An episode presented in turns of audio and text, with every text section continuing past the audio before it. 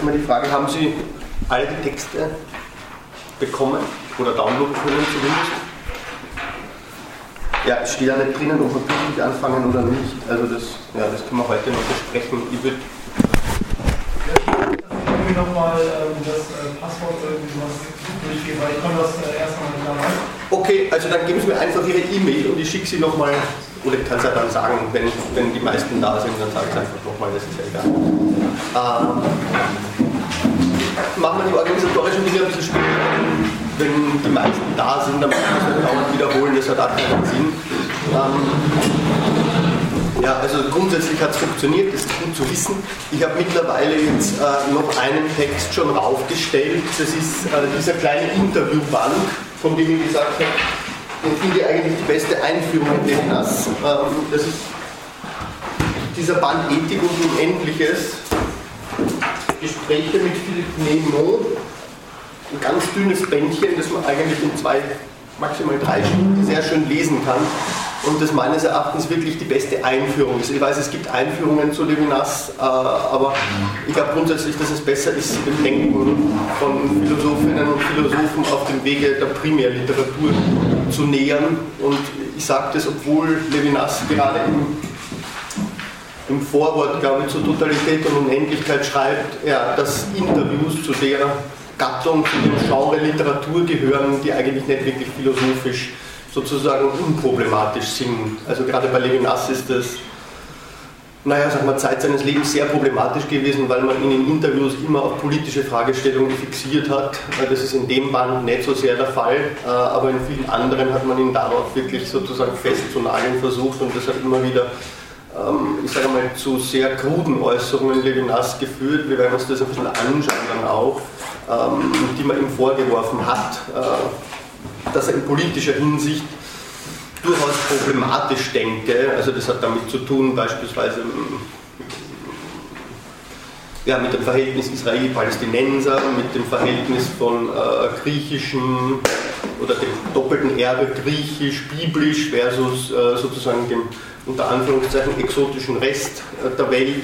Und es sind lauter solche äh, Äußerungen gewesen, die extrem problematisch sind, die andererseits aber natürlich auch sehr viel wiederum sozusagen Potenzial zur Interpretation bieten. Also Interviews sind immer ein bisschen heikel, das ist ganz klar, aber trotzdem der Band scheint mir, weil Levinassi da sozusagen wirklich äh, selber als jemand versteht, der in seine Philosophie einführt, der nicht einfach wirklich äh, sozusagen am Werk ist, sondern der schon mal drüber reflektiert, was er geschrieben hat. Ja, es, ist, relativ spät schon. Er hat seine beiden großen Hauptwerke geschrieben und reflektiert darüber mit jemandem, äh, der, der sich einfach ganz gut auskennt. Also die Fragen sind auch so gehalten, dass es ein bisschen einen einführenden Charakter hat. Und ja, also das liest sich angenehm, liest sich schnell, äh, liest sich gut, empfehle ich Ihnen sehr. Das Zweite, was ich heute, glaube ich, noch draufstellen werde, weil es da jetzt ein paar Rückfragen gegeben hat und ich habe mir nochmal das Curriculum angesehen. Äh, es ist ja so, dass Sie grundsätzlich, wenn ich das jetzt richtig verstanden habe, die Teile zu dem schönen Modul Gut und Böse äh, ja, eigentlich machen können, wie Sie wollen. Ist das richtig? Also da, es ist nicht so, dass man vorher pro Seminar besuchen muss, um dann eine Vorlesung oder ein Seminar zu besuchen. Das heißt, es kann ja durchaus sein, dass Sie sich mit Ethik oder Grundfragen philosophischer Moralphilosophie und Ethik überhaupt noch nicht beschäftigt haben. Ja. Äh, Gibt es das? Gibt es diesen Fall? Oder haben Sie sozusagen alle schon Vorkenntnisse in, in Ethik? Ich habe keine Vorkenntnisse, ich mache es als EC. Okay, gut. Äh, aber das heißt, ähm, weil es ein paar Anfragen so gegeben hat, naja, ähm, weil ich das auch anfangs unterstrichen habe, vielleicht auch weil so viele da waren, äh, dass Levinas halt der Denker ist, der sozusagen natürlich auf der klassischen Tradition aufbaut. Diese klassische Tradition, also ich sage jetzt besonders einmal Kantische Pflichtethik, äh, die ganze Geschichte um den kategorischen Imperativ, dann andererseits Tugendethik, aristotelische Ethik, dass er sozusagen auf dem aufbaut und das nicht selber natürlich reflektiert. Und das heißt, wenn ich jetzt äh, eine Vorlesung über Levinas mache, setze ich mehr oder minder voraus, dass Sie wissen, ja, was ein kategorischer Imperativ ist oder was eine teleologische Ethik ist, etc. Äh, ich stelle einfach, weil das natürlich auch eine gängige Einführung hier am Institut ist, ein paar Kapitel von Frau Bauer-Studers Buch über die Einführung in die Ethik auf die Homepage. Äh, Sie können dort einfach in sehr geraffter Form, sage ich mal, ganz entscheidende Grundfragen ja, oder knappe Definitionen etc. nachlesen wenn irgendwas zu schnell geht. Ja, wenn irgendwas zu schnell geht, sollten Sie aber einfach auch nachfragen. Ja, ich habe überhaupt keine Lust, dass ich da stundenlang einen Monolog halte. Ja, äh, ich sage Ihnen noch ganz einfach, wieso. Ich werde Ihnen dann einleitend einen Text von Hannah Arendt äh, vorlesen und vielleicht kommentieren oder wir kommentieren ihn gemeinsam. Äh, wo es darum geht, dass sie Kants Ethik im Prinzip dafür kritisiert, dass der, ich meine, das ist ein altes Argument, das hat schon Hegel kritisiert an Kant, dass es eigentlich darin um ein Selbstgespräch gehe, in dem sich sozusagen die Vernunft ihren eigenen Willen diktiert. Ja. Das äh, ist, ist eine klassische Kritik am Formalismus der Kantischen Ethik und es ist genau diese, diese Tendenz, dass es sich darin um ein Selbstgespräch handle. Äh, und das, also so hat man oder so kann man Kants äh, Grundlegung der Metaphysik der Sitten auslegen, dass es eigentlich nichts anderes, modern formuliert, als ein performativer Selbstwiderspruch ist, wenn ich nicht dem kategorischen Imperativ entsprechend handle. Ja? Ähm, am performativen Selbstwiderspruch zu begehen, darin sehen, ein Problem. Ja? Äh, das ist sozusagen das ganze Problem, das man mit Kant auch hat. Das mag zwar sozusagen, wenn es jetzt darum geht, dass sich die Vernunft etwas zwingend vorschreibt, so ist dadurch überhaupt noch nicht gesagt, dass es auch vernunftgemäß zu handeln bedeutet. Ja? Ansonsten hätte man das ganze Problem nicht, dem sie die Ethik stellt. ähm, und das ist eigentlich auch das ganze Problem, dem sie Levinas sozusagen gegenüber sieht. Ja? Ähm, deswegen ist es auch für ihn so sozusagen entscheidend gewesen, dass er die Phänomenologie kennengelernt hat. Ich meine, er wuchs in einem Klima auf, in dem er eine ganz andere philosophische Tradition vorherrschend war. Ein Klima, in dem insbesondere dann der Hegelianismus stark wurde. Äh, und genau darin sah er auch ein großes Problem. Sozusagen, dass es hier immer um ein Selbstgespräch der Vernunft oder ein Selbstgespräch des Geistes bei Hegel mit sich selbst geht. Wenn der Geist bei Hegel in der Geschichte zu sich selbst kommt, so geht es ihm letztlich darum, dass er sozusagen ähm, das eigene oder dasselbe und das andere unter dem vereinheitlichenden Zwang des Begriffs, er nennt das die Arbeit des Begriffs, in eine Synthese denkt. Und diese Synthese, die vollzieht sie bei Hegel entweder im Medium der Geschichte, Sie kennen vielleicht die wunderbare Ausdrucksweise, die Schlachtbank der Geschichte, ja. die Schlachtbank der Geschichte, der sozusagen die Opfer unproblematisch sind, weil sie für den Gang der Geschichte letztlich irrelevant sind. Also es geht nur darum, dass der Geist zu sich kommt. Oder das gleiche gilt auch für die Rechtsphilosophie. Es geht immer darum, sozusagen, dass, dass der Widerstand der Maschine der Dialektik gegenübergesetzt wird, sozusagen verarbeitet wird. Und diese Verarbeitung ist sozusagen indifferent gegenüber dem Material. Gut, mein Material, Sie, Sie hören irgendwie mit, das ist bereits ein Jargon, den ich jetzt Hegel natürlich in gewisser Weise andichte, wobei er verwendet es auch. Also Material ist natürlich sozusagen bereits das ethisch indifferenteste überhaupt, ja, wenn es um Menschen geht, die ja sozusagen die Geschichte vorantreiben. Sie kennen auch wahrscheinlich diese stehende Wendung bei Hegel, äh, ja, die List der Vernunft, die Geschichte bedient sich sozusagen bestimmter Persönlichkeiten, beispielsweise Napoleon, der Weltgeist zu Pferde die sozusagen ihre Intentionen vorantreibt, ohne dass sie sich dessen voll bewusst werden. Ja. Also die paar Schlagworte nur als Verweis darauf, dass Levinas sowohl bei Kant in diesem Selbstgespräch der Seele mit sich, das aus der antiken Philosophie eigentlich stammt, dann anders übernommen wurde, ähm, die Epimeleia des Psyches, die Sorge um die Seele, die aber eben, und das ist der große Unterschied dann zu Kant, obwohl Kant ist immer sehr, sehr vielfältig, das kann man sich genau anschauen, äh, dass die Sorge um die Seele bei Sokrates gleichzeitig immer eine Sorge um die Polis ist und eben nie ein reines Selbstgespräch darstellt, sondern immer schon vor dem Hintergrund sozusagen der Politik zu lesen ist.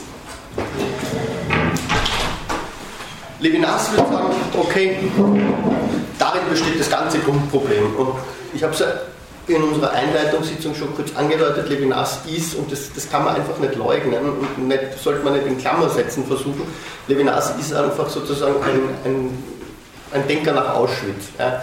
Also für Levinas ist natürlich genau diese Figur des man kann sagen, absoluten Bösen, ähm, die Denkfigur, an der sich eine ethische Theorie, ethische Theoriebildung überhaupt einmal bewähren muss.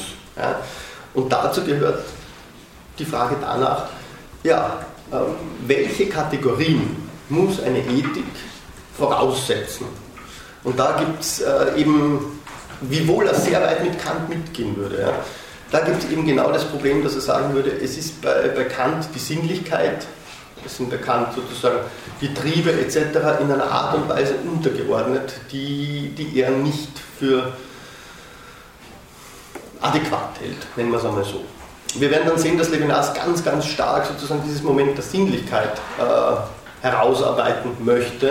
Er tut es dann in seinen späteren Schriften noch viel, viel stärker, weil er dann der Meinung ist, dass das, was er in Totalität und Unendlichkeit leistet, immer noch äh, zu sehr an, an, diese klassische Sprache einer Ontologie gebunden ist, zu sehr an, an formale Distinktionen wie Form und Inhalt gebunden ist und dass man das Ganze anders angehen muss.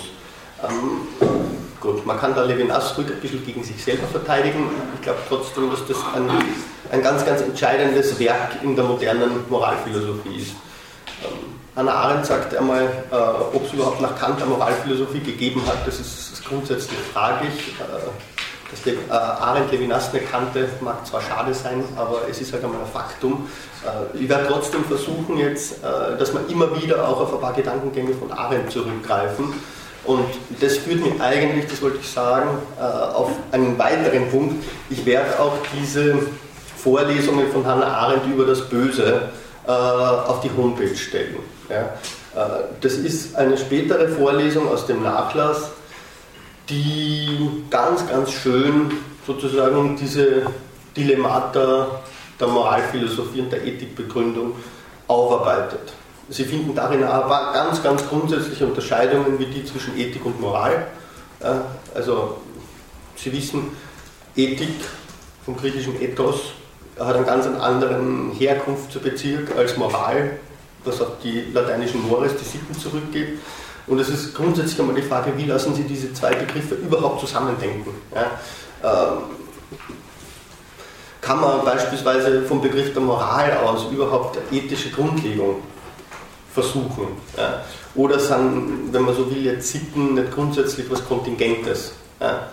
Ähm, was hingegen könnte sozusagen ein Begriff des Ethos, des Ethischen sein, der überhaupt nicht von, von kontingenten Bedingungen wie Kultur, Geschichte abhängig ist. Gibt sowas. Ja. Das ist genau der Punkt, wo Levinas einsetzt. Levinas würde sagen, äh, wir müssen sowas denken können. Ja. Ansonsten wäre das ganze Projekt einer Ethik von vornherein zum Scheitern verurteilt. Und äh, das ist natürlich auch sozusagen die große Krux seines Denkens. Ja, dass er in gewisser Weise beispielsweise von der kulturellen Identität, von der ethnischen Identität derer, die ethisch handeln oder die sozusagen vor der Herausforderung stehen, ja, einen ethischen Anspruch anzuerkennen, ja, ethisch handeln zu sollen, dass er genau diese Problematik, dass, dass das eben konkrete historische, konkrete kulturelle, konkrete soziale Subjekte sind, dass er das eigentlich nicht anerkennen möchte. Zumindest seiner Intention nach. Also das heißt, ähm, er hat einmal eine relativ treffende Formulierung gehabt, ich weiß jetzt nicht mehr wo, aber da heißt so viel wie, äh, dass sozusagen das, was man mit, dem, mit der Kultur äh, zusammenfassen können, das ist eigentlich nicht mehr als ein Ornament. Ja? Also das, das beeinflusst überhaupt nicht ja, die Bedeutung dieses singulären Individuums ja, und die Art und Weise, wie ich diesem Individuum, dieser Singularität, was noch viel stärker ist, gegenüber mich ethisch zu verorten hätte. Ich sage jetzt hätte, weil genau da, da, ist, da, da besteht für mich das ganze Problem äh, der Moralphilosophie. Ja? Das Faktum, das, wenn man jetzt sagen will, mit Kant das Faktum der Vernunft, ja, dass ich sozusagen zum ethischen Handeln aufgrund meiner Vernünftigkeit quasi gezwungen bin, dass das einfach nichts beweist. Ja. Es beweist nichts, ja, wenn man sich den Ablauf der Vernunft und der Geschichte anschaut. Und die Frage ist genau, wieso nicht? Ja. Wieso, wieso ist es hinfällig? Ich meine, es gibt diese zwei Begründungsfiguren bei Kant, Grundlegung der Metaphysik der Sitten, sozusagen, ich handle wieder meine Vernunft, ich begehe einen performativen Selbstwiderspruch, wenn ich nicht dem kategorischen Imperativ gemäß handle und später dann in der Kritik der praktischen Vernunft, wo Kant, wie viele Interpretinnen und Interpreten sagen, er hätte gesehen, dass sozusagen sein Argument in der Grundlegung der Metaphysik der Sitten keine Grundlage hätte und wir hätten deswegen auf diesen, auf diesen Topos der, des Faktums der Vernunft zurückgegriffen. So ist es. Ja. So ist es, aber es beweist nichts. Das ist vielleicht das grundsätzliche Problem, vor dem Levinas steht. Und äh, ich glaube, das ist ein Problem, mit dem man sich sehr wohl auseinandersetzen sollte, weil, und das sage ich nochmal dazu, weil es auch ganz, ganz deutlich zeigt, und Sie werden das im Laufe der Auseinandersetzung mit Totalität und Unendlichkeit sehen, weil die Ethik unwiderruflich und unauflöslich mit der Politik jetzt eher als Gattungsname sozusagen verbunden ist. Ja. Äh, Levinas wird es immer deutlicher sozusagen äh, am Leib der eigenen Argumentation verspüren. Ja. Äh, es, dieses, dieses Ansinnen, Ethik als erste Philosophie zu denken, kommt irgendwann nicht umhin. Ja die jeweilige Beziehung zum anderen, dieses von Angesicht zu Angesicht, das Levinas als, als Grundlage jeder Ethik ausweisen will, die Beziehung zum Angesicht, diesen ethischen Anspruch, wie er das nennt, ähm, der mich wieder Willen zwingt, auf den anderen zu antworten. Irgendwann wird er erkennen, dass es nicht anders geht, als dass man diese Antwort immer schon im Rahmen einer Politik denken muss. Und Politik, das heißt für ihn vor allem im, im Rahmen einer Figur des Dritten. Also dort wird dann für Levinas die Verantwortung zur Gerechtigkeit. Aber was es heißt, ja, äh, in meiner Verantwortung gegenüber dem anderen, dem Dritten gegenüber, ebenfalls Verantwortung zu ergreifen, also Sie können ermessen, was das bedeutet. Das, das macht das ganze Projekt wiederum widersprüchlich. Indem ich sozusagen den Dritten gegenüber Verantwortung ergreife, vergesse ich notwendigerweise meine Pflichten gegen den anderen. Ich kann nicht gegenüber allen anderen in gleicher Weise verantwortlich sein. Das ist unmöglich. Ja. Levinas berühmtes, äh, Derridas berühmtes Diktum, tout autre, tout autre. Jeder andere ist ganz anders. Ja. Ähm, ist sozusagen genau als Kritik an Levinas einfach formuliert worden. Ja. Wie? Wie kann ich sozusagen diesen, diesen, diesen unendlichen Double Binds entgehen? die für mich dadurch entstehen, dass ich in meiner Beziehung zum anderen nie allein bin. Ja. Levinas sieht das. Levinas schreibt beispielsweise in einem früheren Text schon, diese Beziehung zum anderen, wenn sie sich abkapselt, äh, dafür verwendet er den Begriff Liebe. Sie finden das in dem Interviewband auch. Äh, Liebe ist für ihn sozusagen nicht der Begriff, mit dem sie alles lösen lässt. Er schreibt dort mal, die Liebe ist bereits verdorben. Das bezieht sich genau auf diese Figur des, des Duos, äh, des Couples, äh, des Paares auf Deutsch. Äh, die Liebe entschuldet, sie entlastet. Ja. Und sie zieht sich sozusagen aus dem Zwischenmenschlichen, aus dem, was, was Arendt die Pluralität nennen würde, zurück. Ja. Und damit ist sozusagen genau dieser ethische Grundimpuls, ja, die ethische Relation, sofern sie sich eben auch auf alle anderen soll können erstrecken müssen, ja, bereits im Ansatz sozusagen zunichte gemacht. Oder zumindest zunichte gemacht, das wäre zu stark, aber sie, ist, sie wird einfach problematisch. Also die, diese Spannung, die können wir einfach von Anfang an behalten, ja, im, Hinterkopf behalten. Da geht es einfach darum, ähm, die muss man aushalten. Und ich glaube, darin liegt auch genau, darin liegt genau die große, große Stärke von Levinas, dass er diese Spannung überhaupt nicht leugnet. Ja, es, es, geht ihm darum, sozusagen mit aller Macht ja, an diesem ethischen Impuls, der vom Angesicht zum Angesicht enthalten ist, festzuhalten, gleichzeitig sich dann aber zusehends deutlich zu machen, dass die Gerechtigkeit etwas ist, hinter das man nicht zurückgehen kann. Also Verantwortung und Gerechtigkeit, Ethik und Politik oder wenn Sie ja wollen, Ethik und Moral. Ja. Mit Derrida könnte man sagen, okay, die Moral ist insofern nicht mehr Ethik, als sie bereits ein Kalkül darstellt. Ein Kalkül, das heißt immer schon Rechnung, Aufrechnung, Verrechnung aber gleichzeitig notwendige Verrechnung, weil ähm, mein Verhältnis zu den anderen ohne diese ausgleichende Gerechtigkeit nicht möglich sein kann. Oder ohne diese auch kein ethisches Verhältnis wäre.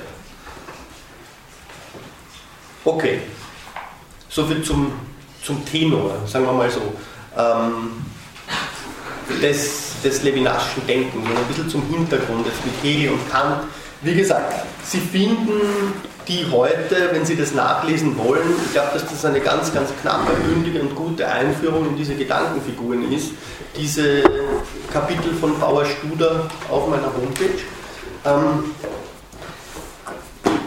die Vorlesung von Arendt auch, die empfehle ich Ihnen vor allem im Hinblick darauf, dass dort die Gedankenfigur des Bösen einfach umkreist wird. Sie werden sich vielleicht wundern, das kommt bei Levinas nicht vor. Zumindest nicht in diesem Buch. Es gibt ganz wenige Texte, in denen er über das Böse arbeitet. Und Sie werden sich andauernd fragen, okay, der Mensch schreibt hier sozusagen eine Ethik nach Auschwitz und er spricht nicht vom Bösen. Ähm, wie bringt man das zusammen? Ähm, wir werden schauen, ob wir es zusammenbringen. Ich glaube, dass es sozusagen äh, wichtig ist, sich das jetzt mal als Hintergrund immer zu vergegenwärtigen, aber gleichzeitig auch wichtig ist, Levinas nicht daran sozusagen permanent sozusagen verrechnen zu wollen. Ja. Im späteren Werk ist es viel, viel prominenter dann. Äh, Autrement qu'être, also jenseits des Seins, hat er genau den Opfern ein und desselben Antisemitismus, wie er dort sagt, gewidmet dort ist es viel, viel stärker. Dort ist die Sprache viel, viel sozusagen dramatischer und traumatischer. Dort ist viel, viel mehr von Verfolgung, die, die Rede von Sühne etc. Also dort ist eine ganz andere Begrifflichkeit dann schon im Werk. Aber ich glaube, dass man auch äh, Totalität und Unendlichkeit vor dem Hintergrund natürlich sehen muss. Aber es gibt keine ausgewiesene Reflexion darauf. Ja. Ähm, deswegen, und weil es in mancher Hinsicht eben vielleicht werde ich es, oder ich werde es am Schluss ein bisschen deutlicher machen dann. Deswegen äh, setze ich Arendt nochmal dazu. Arendt sozusagen als eine ganz anders angelegte, äh, naja, sie ist keine Philosophin, sie ist politische Denkerin, wie sie gesagt hat, äh, die aber zeitlebens mit dieser Problematik ja, des Bösen äh, in, in, verschiedener Hinsicht jetzt sozusagen konfrontiert war. Sie kennen alle die, die berühmte Formel der Banalität des Bösen, die sie im Zusammenhang mit dem äh, Eichmann-Prozess geprägt hat. Ähm, das sind Gedankenfiguren, die würde ich einfach gerne am Schluss dann nochmal hereinbringen, um ein bisschen das Levinasche Denken damit einfach sozusagen zu konfrontieren und zu schauen, okay, wie lässt sie diese Gedankenfigur, wie lässt sie beispielsweise die Arendsche These der Banalität des Bösen oder überhaupt der Topos des Bösen mit der Levinaschen Intention, die Ethik als erste Philosophie zu verstehen, in Zusammenhang bringen. Das wäre jetzt das Programm eigentlich. Gut. Der Tenor steht fest. Ich habe Ihnen sozusagen diesen Flow ins Ohr gesetzt. Äh, wir machen da nicht nur Ethik. Ich glaube, dass es eine Ethik um der Ethik willen überhaupt nicht geben kann, sondern wir machen Ethik sozusagen im Horizont einer Moralphilosophie, die sie ihrer eigenen Grundlagen oft überhaupt nicht vergewissert hat. Sie werden das, wenn Sie in das Buch schon hineingeschaut haben, in Totalität und Unendlichkeit im ersten Satz sehen.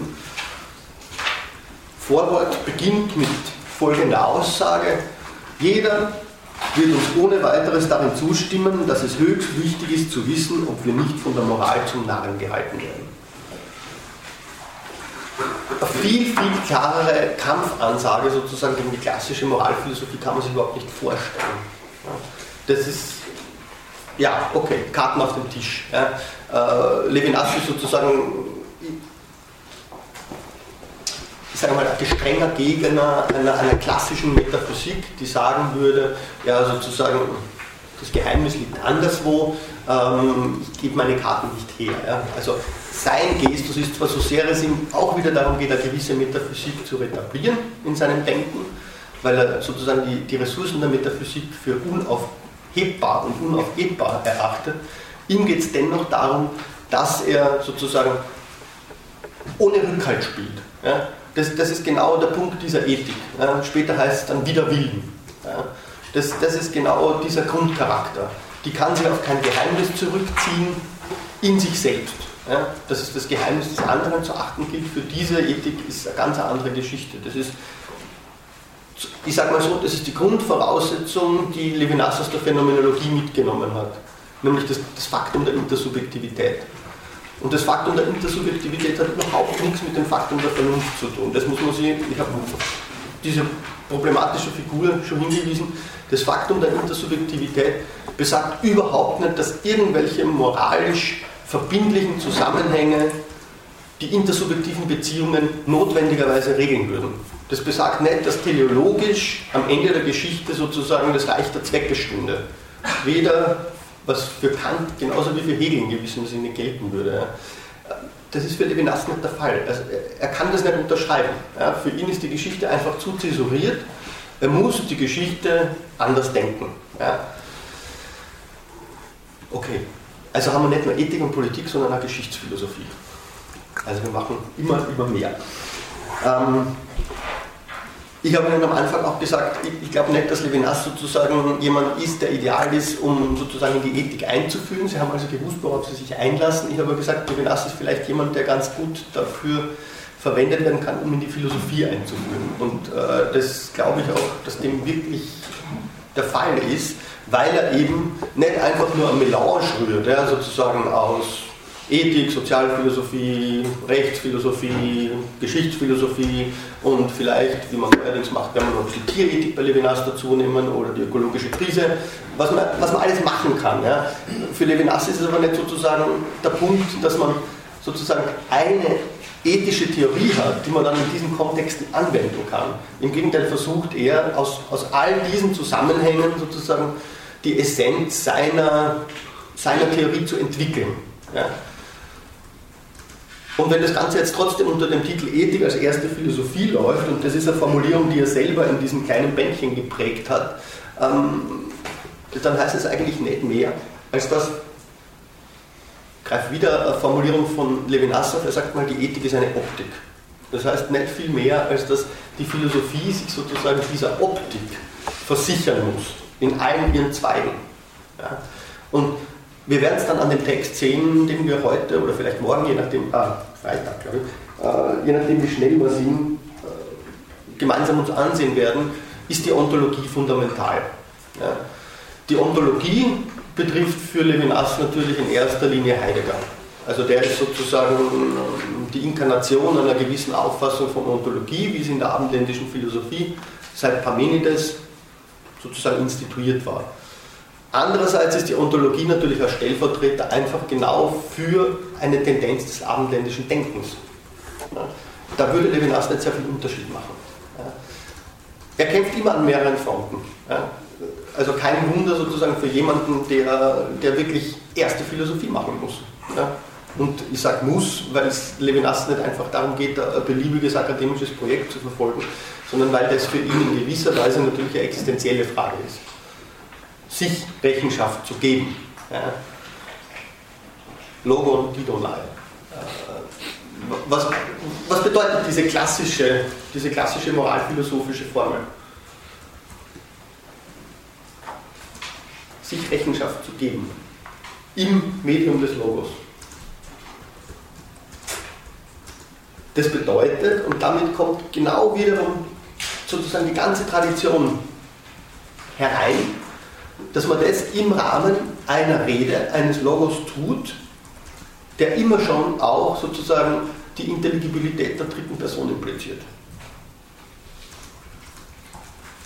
Und dagegen würde Levinas sagen, er sagt mal, ähm, Hegel hätte die Subjektivität lächerlich gemacht. Ja? dadurch, dass er sie eben in die Dialektik der Geschichte, in, in den Prozesscharakter des Rechts etc. sozusagen eingeordnet hätte. Er würde das Gleiche für Heidegger sagen, obwohl er gleichzeitig in dem Buch sagt, Sein und Zeit ist das schönste philosophische Werk, das es gibt. Ja. Lange bevor man sozusagen 1933 und die Ereignisse ähm, damit erahnen konnte. Ja. Gut, das ist ein bisschen anachronistisch, was er da behauptet, aber gut. Äh, was, was meinst du damit? Was ist anachronistisch? Ich meine es jetzt. Ja. Er sagt, Sein und Zeit wäre das schönste philosophische Buch und dies noch lange vor den Ereignissen von 1933. Also ich meine, danach ist es ein bisschen seltsam, das zu lesen. dass er das sagt? Es ist schwer zu, schwer, zu, schwer zu verstehen, was er wirklich damit sagen will. Er sagt, es ist das schönste Buch, lange noch bevor man sich die Ereignisse, die 1933 möglich wurden, sozusagen vergegenwärtigen konnte. Ja, die Frage ist nur, können wir seinerzeit je anders lesen als im Lichte der Ereignisse? Konnte Levinas das je anders? Konnte er auch nicht. Ja, er konnte es, er kannte Heidegger, er, kan, er studierte in Freiburg, er konnte, er konnte das Buch lesen. Äh, die Frage ist halt sozusagen, war das wirklich so ein enormer Eindruck in der Zeit, in der er bei Husserl studiert hat und auch Heidegger gehört hat, ähm, dass man sozusagen die, die philosophische Intuition dieses Buches oder dieses wahnsinnig genialen Projektes ja, nachträglich ja, immer noch in dem gleichen Licht erscheinen lassen kann. Ja. Das ist die Frage. Gut. Ähm, jetzt habe ich kurz den Faden verloren. Ja, sich Verantwortung geben, sich, sich Rechenschaft geben, so, so wird das Logonidonai übersetzt. Ähm, man tut es immer im Horizont eines allgemeinen Gesetzes. Ja? Sozusagen die Rechtfertigung, die ich mir selbst gebe im Monolog, ist immer schon eine Rechtfertigung, wie es bei Kant dann heißt, die sozusagen an die Allgemeinheit der Vernunft rührt. Ja? Es ist immer das Gesetz im Hintergrund. Und genau da würde Levinas wiederum einsetzen. Was ist das für ein Gesetz? Ja? Was für einen Status hat dieses Gesetz? Welche Objektivität hat dieses Gesetz? Das ist fraglich. Genauso fraglich werden für ihn dann, das, das kann ich nur unterstreichen, genauso fraglich werden für ihn die, ähm, die Beispiele, anhand derer, anhand derer Kant beispielsweise den äh, kategorischen Imperativ prüft. Ja? Also Sie kennen die vielleicht. Was ist für Kant das Allerproblematischste? Mhm. Genau. Belüge dich vor allem nicht selbst. Ja? Man kann sie rein intuitiv sofort fragen, ist das wirklich der entscheidende Punkt? Ja? Was gibt es noch bei Kant? Noch eine unmittelbare Pflicht, nicht gegen sich selbst in dem Fall, sondern gegen andere. Äh, nicht gegen andere, das ist eben die Lüge, sondern gegen sich selbst. Das ist die Selbsttötung. Bedingte Pflichten, was nicht, ich meine, alleine diese, diese Unterscheidung ist schon enorm problematisch natürlich. Was wären bedingte Pflichten gegen andere? Wohltätig sein, oder? Wohltätig sein, genau. Und gegen sich selbst.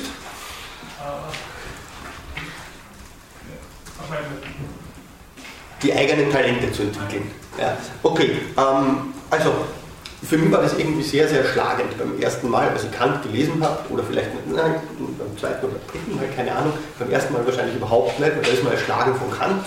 Äh, was sind das für Beispiele? Also vor allem das Lügen. Ja, das Lügen, das hat mich immer unglaublich gebannt. Und es gibt natürlich auch bei Kant, es gibt Stellen, wo er sich sozusagen der Universalität des Beispiels durchaus äh, bewusst wird. Ja. Ich meine, Sie brauchen sie nur ein paar, Sie brauchen sie, ja, bleiben wir bei Levinas und bleiben wir beim Holocaust. Ja. Ähm, es klopft an der Tür, ja. diese Szene ist ja, ist ja bekannt. Ja. Und wie steht es dann da plötzlich sozusagen um die Moralität der Lüge? Oder ist das nicht eine Notwendigkeit? Ja? Und ähm, okay, Sie wissen, was sozusagen mit diesem Rigorismus und Formalismus gemeint ist bei Kant. Ja? Kant geht es nicht um den Status der Beispiele. Kant geht es darum, sozusagen diese Allgemeinheit des moralischen Gesetzes, seine Objektivität zu begründen. Aber genau seine Objektivität macht ihm Sorgen. Ja, und deswegen trifft er ja dann auf dieses Faktum zurück. Ja. Da würde Levinas meinen, und das führt uns jetzt wirklich langsam zu Levinas und zur Phänomenologie, die heute am vorderen, vorderen Platz steht, äh, genau dort würde er sagen, die Phänomenologie hat mit ihrer Entdeckung der Intersubjektivität und zwar einer, einer leibhaftigen Intersubjektivität, einer gelebten Intersubjektivität und nicht einer Intersubjektivität, die sozusagen in der Ausrichtung der Einzelnen auf eine Objektivität steht, die in ihrem Zwangscharakter je im einzelnen Ich begründet ist, nämlich, sondern eine Objektivität, die sich ganz anders ergibt. Ja. Dadurch hat die Phänomenologie überhaupt erst einen Raum geschaffen, dass man sowas wie eine Ethik begründen kann. Und das ist natürlich ein enormer Anspruch. Ja. Levinas geht es nicht darum, sozusagen die Ethik neu zu erfinden, das wäre vermessen, das wäre ja, wär eigentlich nicht denkbar. Es gibt dieses Motiv, Es geht ihm darum, sie neu zu begründen, ja, sie auf eine neue Grundlage zu stellen, wenn man so will, auf eine intersubjektivistische Grundlage. Und das ist vielleicht genauso vermessen. Ja, ähm, also dieses, dieses Projekt äh, werden wir uns einfach anschauen. Dazu gilt es, weil ich in der ersten Stunde nachgefragt habe und weil da entsprechend sozusagen Bedarf angemeldet wurde, dazu sollten wir uns einfach auch die Phänomenologie noch ein bisschen äh, sozusagen vergegenwärtigen oder einen Crashkurs äh, Phänomenologie, also insbesondere in ihrer Husserlschen, dann aber auch in ihrer Heideggerschen Form, weil Heidegger so enorm wichtig ist für Levinas in all seiner Ambivalenz und in, in Levinas Ambivalenz gegenüber dem Heideggerschen Projekt. Äh, das ganze Buch lässt sich überhaupt nicht verstehen, wenn man nicht einen Grundbegriff von Phänomenologie hat. Ja. Ähm, haben alle diese Materialien mitgebracht, oder zumindest einige, sodass man da ein bisschen zusammenschauen kann. Haben es ein paar mit? Wer hat es denn mit? Ups. Ähm, dann werden wir ein paar kopieren. Ähm, hat es jemand nicht zusammengeheftet, dann kann ich schnell ein paar kopieren gehen, 20 Stück oder so, dass zumindest alle. Haben Sie es, dann mache ich schnell eine Kopie.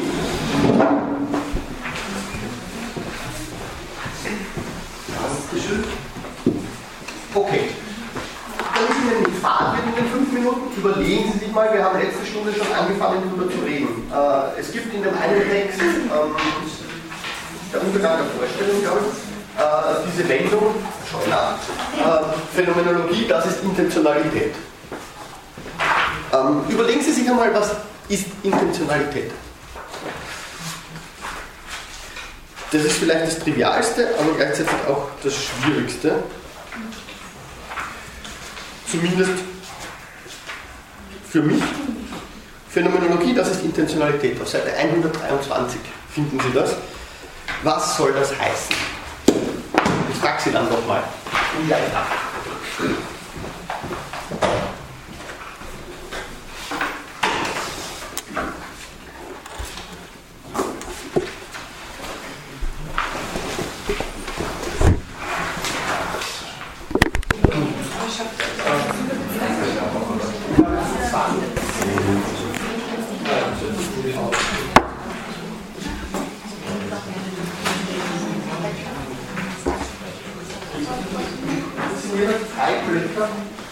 irgendwie ein bisschen spiegelverkehrt dann die zweite Seite immer drauf. Also ja, so dass es hier halbwegs ausgeht. Ja. Ich glaube, organisatorisch habe ich eh beim ersten Mal alles irgendwie Wichtige gesagt, nachdem wir jetzt gerade eine kurze Unterbrechung haben. Ähm, vielleicht drei Punkte sozusagen zur Erinnerung. Ich habe überhaupt keine Lust, jedes Mal eineinhalb Stunden oder in drei Stunden, nachdem wir das so äh, quasi blockweise machen, durchgehend zu sprechen. Ich habe viel mehr Lust darauf, dass wir das zumindest immer in der zweiten Hälfte auch mit Seminarcharakter fast machen. Das heißt, äh, dass es einfach auch Frage-Antwort gibt. Vielleicht machen wir auch eher, ja, mal schauen. Also mit Levinas kann man durchaus einiges machen. Äh, ich bin durchaus auch offen dafür, wenn Sie mir sagen, okay, äh, wir wollen ein bisschen sozusagen mehr noch Substanzielles. Ja, wenn Ihnen jetzt überhaupt nicht klar ist, wie beispielsweise das Verhältnis von Levinas zu Kant dann beispielsweise ausschaut, dann sagen Sie es einfach und wir werden einfach mal eine Einheit einfließen lassen und da nochmal ein paar Grundbegriffe aufarbeiten. Ja. Also ähm, ja, ich werde ab nächster Woche, äh, ja, ab nächster Woche dann wahrscheinlich einfach sozusagen Sie durch den Text einmal durchführen. Ja.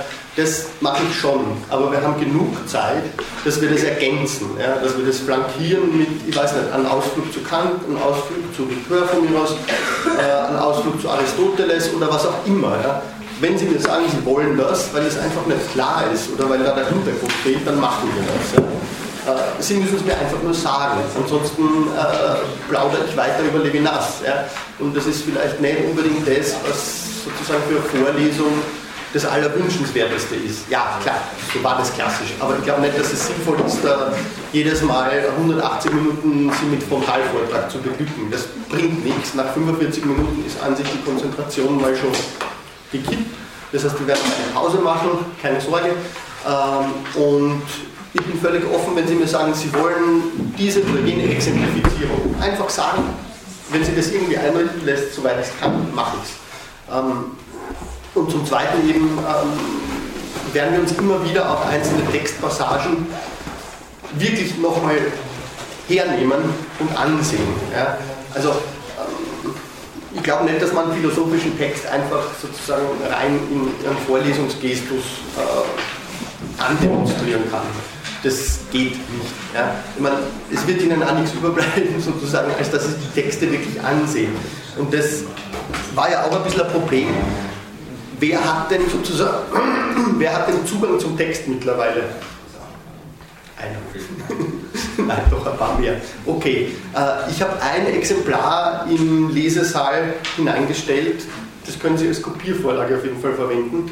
Ähm, und ich werde jeweils die Passagen zumindest, die mir relevant erscheinen, aber das werden nicht so viele sein, weil sonst stehen nur ein Kopierer, äh, werde ich auch scannen und auch auf die Homepage stellen.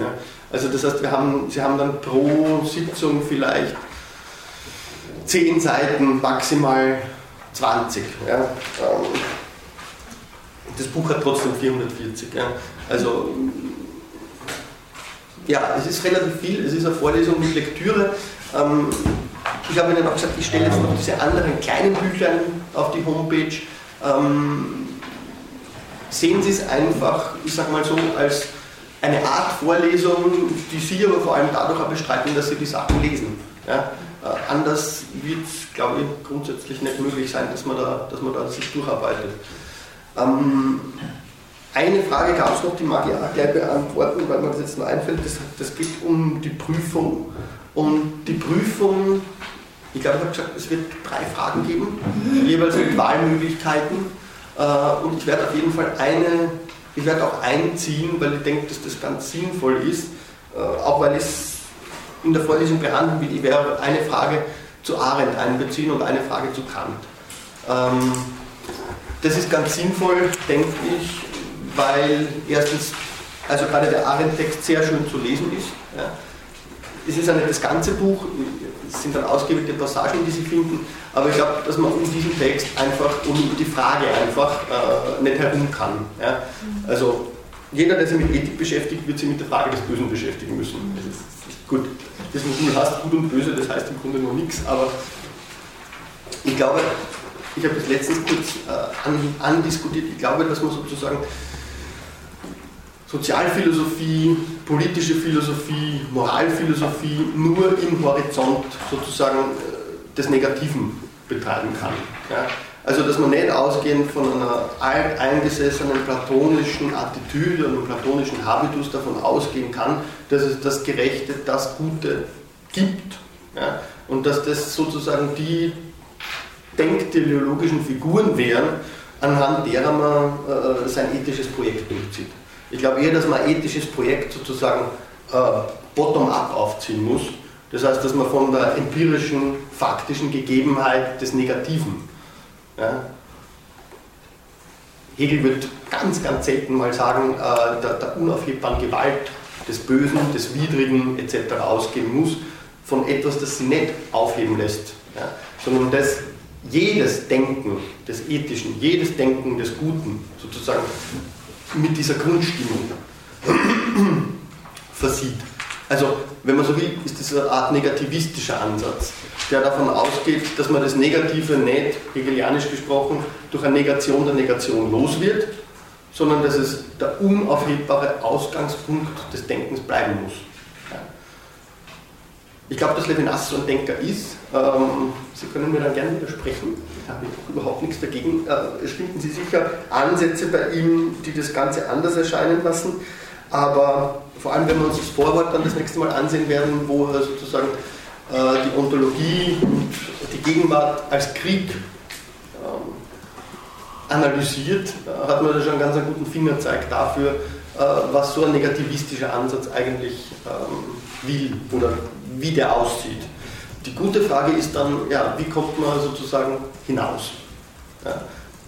Werden wir auch sehen, bei, bei Levinas gibt es da Figuren, beispielsweise das Messianische, das ist eine Grundfigur, die bei Derrida neuerdings, oder neuerdings, auch schon wieder 10 Jahre her, oder 15, äh, auch ganz, ganz stark, ganz prominent herausgearbeitet wurde. Ähm, also ganz eine allgemeine formale Struktur bei Derrida. Also da geht es nicht darum, dass der Messias wirklich kommt, sondern es geht um eine messianische Struktur der Geschichte, eine Messianizität ohne Messianismus, wie wir es dann auch nennen. Also durchaus paradoxe Figuren, die aber genau wie seine Rede, seine Rede beispielsweise von einer Demokratie aveniert, die Demokratie, die im Kommen bleibt und immer bleiben muss und nur so Demokratie überhaupt sein kann, äh, ebenso eine paradoxe Figur, die genau davon auch ausgeht. Ja sozusagen Schneisen zu legen, wie sie aus dieser Negativität heraus denken lässt, ohne dass man sie jemals als überwindbar sozusagen fasst. Okay. Fragen, noch kurz formaler Natur, dann haben wir das erledigt. Ähm, die Mail, die Sie ausgeschickt haben, haben Sie geschrieben, dass es eventuell Audioaufzeichnungen gibt. Ja, das, Sie waren das, der ja. Kollege. Äh, machen Sie das? Mache ich das. Also Super. Ähm, ja, die einzige Frage, die noch offen war, das werden wir vielleicht in der Pause besprechen, war, wo man die dann sozusagen sich besorgen kann. Bitte. Um, zur Prüfung, Sie haben beim letzten Mal gesagt, dass wir dann zwei oder drei Sekundärtexte lesen sollen und genau. eine eigene Fragestellung uns ausdenken und die Thesen von Levinas darauf anwenden. Das wäre sozusagen, das ist the best of. Ja, genau. Also äh, das, das ist eigentlich die dritte Frage die, die war so anwendungsorientiert gedacht. Ähm, ich habe mir das in der Zwischenzeit überlegt, das ist extrem schwierig. Ja, also das ist eher, ich denke, das ist eher, das wäre Aufgabe für Seminararbeit eigentlich ja, und nicht für eine Vorlesungsprüfung. Also da, ich kann Sie nicht sozusagen dazu zwingen, bei einer, bei einer Vorlesungsprüfung eine Seminararbeit zu schreiben. Das erscheint mir ein bisschen hochgegriffen. Das wäre ideal. Ja. Ich, ich, denke, ich werde die Fragen so formulieren, dass sie einfach auch formulieren können. Ja.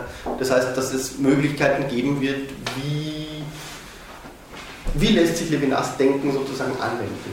Ja. Sehen Sie eine Möglichkeit, dass sich das anwenden lässt? Oder ist es sozusagen nur ein, ein extrem abstrakter, jeder eben kulturellen Verortung entzogener, wie er das sagt, Humanismus des anderen Menschen? Oder Gibt es ganz konkrete Punkte? Gibt, gibt's, finden Sie darin irgendetwas, wo Sie sagen würden, das trifft ja wirklich die Lebenswelt? Ja? Äh, beispielsweise, ich meine, man hat seine Theorie ganz stark in, in der Erziehungswissenschaft mittlerweile rezipiert ja? oder in der Pflegewissenschaft. Ja? Aber das sind sozusagen Randfiguren? Äh, die, die für äh, schriftliche Prüfung stark sind. Ja, ich würde es einmal so sagen. Wir können das aber durchaus so machen, dass es optional eine vierte Frage gibt, die genau auf so sozusagen Anwendung zielt und Sie sparen Sie dafür andere. Das wäre durchaus möglich. Also wenn sich jemand irgendwie mit Levinas beschäftigt und sagt, ich sehe da irgendwelche Möglichkeiten und während der Lektüre sozusagen Sie das einfach auch notiert, kann man, das kann man machen. Ja. Sozusagen eine und dafür eine andere nicht. Gibt es auch noch weitere, weiterführende Literatur zur Anwendung in Bezug auf die Erziehungswissenschaften? Ja, da gibt es Sachen. Ja. Also wenn Sie das wissen wollen, schreiben Sie mir einfach ein Mail und ich, ich, ich schicke Ihnen das zu. Also soweit ich weiß. Es gibt ein paar Aufsätze dazu. Ähm, es gibt auch es gibt ein, ein vierbändiges Werk, sage ich jetzt mal, von, die Frau heißt Claire Katz, das ist eine amerikanische Philosophin, die hat vier Bände rausgegeben, die heißen einfach im Obertitel einfach Levinas. Äh, und das ist gesammelte Sekundärliteratur. Das war ungefähr vor zehn Jahren oder so, äh, dass sie das zusammengestellt hat. Und es waren einfach sozusagen wichtige, entscheidende Artikel in der Levinas-Rezeption. Und die sind verschieden gerastert eben und ich glaube der vierte Band sind Beiträge, die mit Levinas über Levinas hinausdenken und dort zum Beispiel ist das glaube ich auch drinnen. Ähm, zumindest finden sie von dort ausgehend sehr gut weiter. Ja. Aber es gibt zu Levinas Unmengen an Sekundärliteratur inzwischen. Also wenn Sie ein bisschen im Internet äh, suchen, finden Sie sicher dass äh, die Levinas Studies zum Beispiel, äh, da gibt es auch eine Datenbank mit Sekundärliteratur, also man kann sich da relativ gut äh, orientieren und durch die Forschungslandschaft durchmanövrieren. Äh, auch sehr gezielt, ja. also das, das geht ganz gut. Irgendwas das organisatorische Gestell betreffend noch? Ganz kurz noch, ich habe nicht alle Zettel, gibt es da noch irgendwo? Also ich habe den ersten Zettel. Also ich glaube, wir haben einfach nicht genug. Ah, okay, das kann es natürlich sein. Äh, Weil ich auf Seite 5 achso, Sie haben nur einen Zettel. Nur, nur zwei. Ja. Ich schaue nicht, ja. Okay, super. Gut. Ähm, Soweit, so gut. Gut, wenn es Fragen gibt, wir machen eh auch noch, wir machen jedes Mal so 10 Minuten, Viertelstunde Pause nach eineinhalb Stunden. Ähm, Sie können gerne in der Pause einfach fragen, wenn was Spezifischeres noch ansteht. Okay. Intentionalität, was ist das? Wenn so einfache Antwort darauf möglich wäre, dann bitte, sammeln. Ähm, Das ist die Vorstellung, dass ich nicht ähm, am Anfang irgendwie in die Welt komme und ein Bewusstsein habe, das nicht auf die Welt bezogen ist, sondern dass ich äh, immer ein Bewusstsein habe von der Welt oder von Dingen und dass also nicht wie äh, im Rationalismus erst äh, das Bewusstsein da ist a priori und draußen ist die Welt oder vielleicht nicht oder andersrum vom Empirismus aus gedacht, dass irgendwie ein leerer Box, ein leerer Box da ist und draußen ist die Welt, die kommt rein Mhm. sondern dass, ähm, ja, dass das Bewusstsein immer irgendwie draußen schon agiert in der Welt, immer Bewusstsein von etwas ist. Okay, also ganz klar mal sozusagen Empirismus, Rationalismus, Zwischenposition. Die Intentionalität sozusagen als, Sie würden sagen, es ist eine Eigenschaft des Bewusstseins, wenn ich es jetzt richtig verstanden habe. Es- Oder es ist, Die Intentionalität, ja, ja, das ist, die, das ist das, was das Bewusstsein auszeichnet. So, gut. Ähm, so, habe ich das nicht richtig? das ist ein bisschen schief, oder?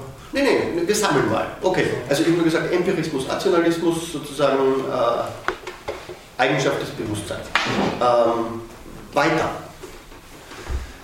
Wenn zwischen Empirismus und Rationalismus, was muss Intentionalität dann leisten können? Also Sie haben eh schon darauf hingewiesen, ja, sozusagen Blackbox, Sinnesdaten, ja, äh, andererseits sozusagen rationale Präfiguration. Ja.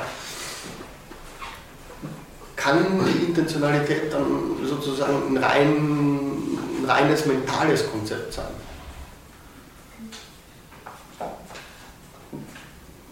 Was nimmt, wie stellen Sie sich das vor?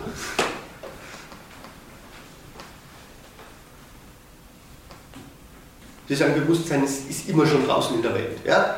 Ich auf Ihre Frage antworten darf, dann könnte Inten- Intentionalität schon ein rein mentales sein. Das könnte schon sein, das wissen wir nicht.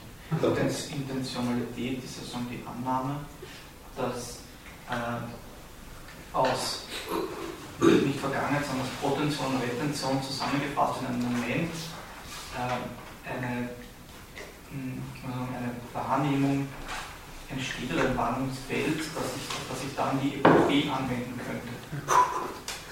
Okay. Also Sie haben jetzt schon sehr viel reingebracht. Ähm, schauen wir mal, wo ist denn unser Text? Zieh mal hinzu. Vielleicht auf Seite 3, fangen wir mal ein bisschen weiter hinten an. Ähm, Sie sprechen von Retention, Protention und das dritte haben Sie genannt, äh, gegenwärtiger Moment.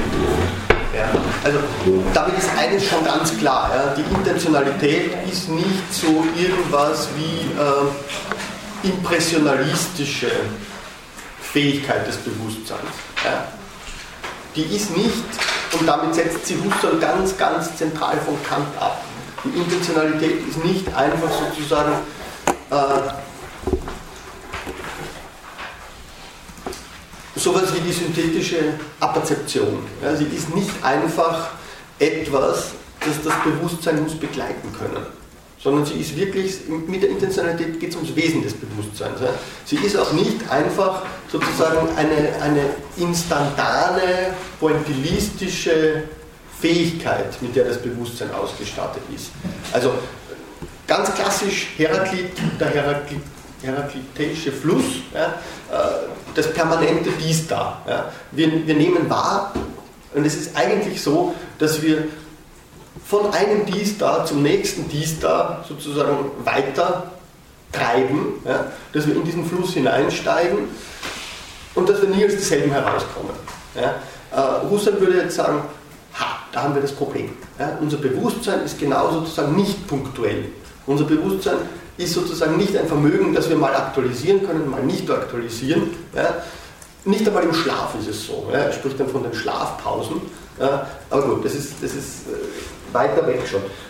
Intentionalität ist Protention, Retention, also pro tendere, nach vorne streben, greifen, intendere, ja, die, vielleicht kennen Sie es von Augustinus, die Distentio Animi, diese Ausdehnung der Seele, die Husserl sozusagen ganz materialiter zu fassen versucht. Ja. Dadurch, dass das Bewusstsein für ihn als ein durch und durch zeitlicher Prozess gefasst wird. Ja. Protention heißt, das Bewusstsein ist immer schon über sich hinaus. Ja. Es greift immer schon nach vorne. Das ist nicht zu verwechseln mit einer Antizipation, das heißt mit einem reflexiven Akt oder mit einer Erinnerung, die Retention. Das sind sozusagen, Husserl nennt das präreflexive ja, Bewusstseinszuständigkeiten, präreflexive Intentionen, Intentionalitäten. Er nennt es auch fungierende Intentionalitäten und würde sagen, okay, bei Kant, was Kant gesehen hat, sind sogenannte Aktintentionalitäten, wo das Bewusstsein aktiv etwas identifiziert. Vergessen Sie nicht, bei Kant geht es ums Urteil. Die ganze Kritik der reinen Vernunft baut darauf auf, baut auf dem Urteil auf und fragt, wie sozusagen äh, synthetische Urteile dann möglich werden, insbesondere synthetische Urteile a priori. Aber das ist nicht Husserls Frage. Husserls Frage ist zunächst mal die nach dem Bewusstsein als eine Vollzugseinheit. Und diese Vollzugseinheit sieht er eben in der Intentionalität begründet. In verschiedenen Formen. Also für Husserl ist das Bewusstsein ein ständiges Fließen. Das würde er sagen, ein heraklitischer Fluss, der in einem Ich zentriert ist. Dieses Ich kann aktiv sozusagen in diesem Fluss sich bewegen, es kann sich erinnern, es kann fantasieren, es kann etwas wahrnehmen, es kann darüber urteilen. Urteilen beispielsweise ist schon ganz eine hochstufige Intentionalität, weil um etwas beurteilen zu können, muss ich zuerst einmal etwas wahrgenommen haben und es prädizieren. Ja? Also da bauen Aktivitäten aufeinander auf. Husserl würde sagen, für Kant ist sozusagen diese innere Formung des Bewusstseins überhaupt kein Thema gewesen. Husserl sagt, okay, Bewusstsein ist immer schon verzeitlicht und es ist dies aufgrund seines intentionalen Charakters. Also die Zeitstruktur des Bewusstseins ist, ist, sozusagen die erste entscheidende Auszeichnung. Die Intentionalität des Bewusstseins, die Zeitlichkeit des Bewusstseins. Sie können natürlich sofort fragen, aha, und wie schaut es um die Räumlichkeit aus? Ja, äh, da ist Husserl bei weitem nicht so klar. Darüber sagt er auch viel, viel weniger. Ja. Für ihn ist beispielsweise eines der beliebtesten Beispiele, anhand derer er seine phänomenologischen Analysen durchführt, natürlich Dingwahrnehmung, die Sinneswahrnehmung. Ja. Ähm, das muss jetzt nicht unbedingt auf handhabbare Dinge beziehen. Die Melodiewahrnehmung beispielsweise dient ihm in seinen Vorlesungen zum Zeitbewusstsein als zentraler Ankerpunkt. Ja. Und er ist, das sollte man auch nicht vergessen, er war Mathematiker. Er war Logiker. Er ist ausgegangen von der Frage in seinen sogenannten logischen Untersuchungen, wie die Idealität verfasst ist, sodass das Bewusstsein sozusagen darauf immer wieder zurückkommen kann, im Sinne nicht einer Überzeitlichkeit, ja, etwas, das der Zeit völlig enthoben wäre, sondern einer Allzeitlichkeit. Ja. Gut, lassen wir die Logik weg, das führt jetzt wirklich ein bisschen zu weit.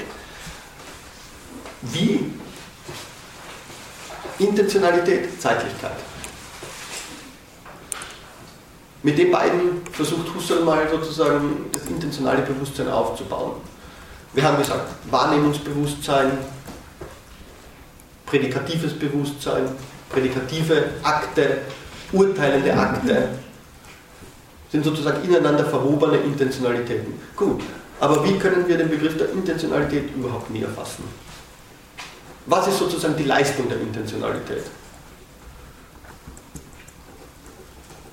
Wir haben ein relativ sozusagen ein schematisches Bild mal. Ähm, wir wissen, was Husserl damit machen will. Er will sozusagen zwischen einer empiristischen und einer rationalistischen Idealisierung hindurch. Wir wissen, dass Intentionalität für ihn zeitlich ist dass das Bewusstsein immer schon über sich hinausgreift. Also Sie können sich ganz gut veranschaulichen, wenn Sie sich, wenn Sie sich bewegen.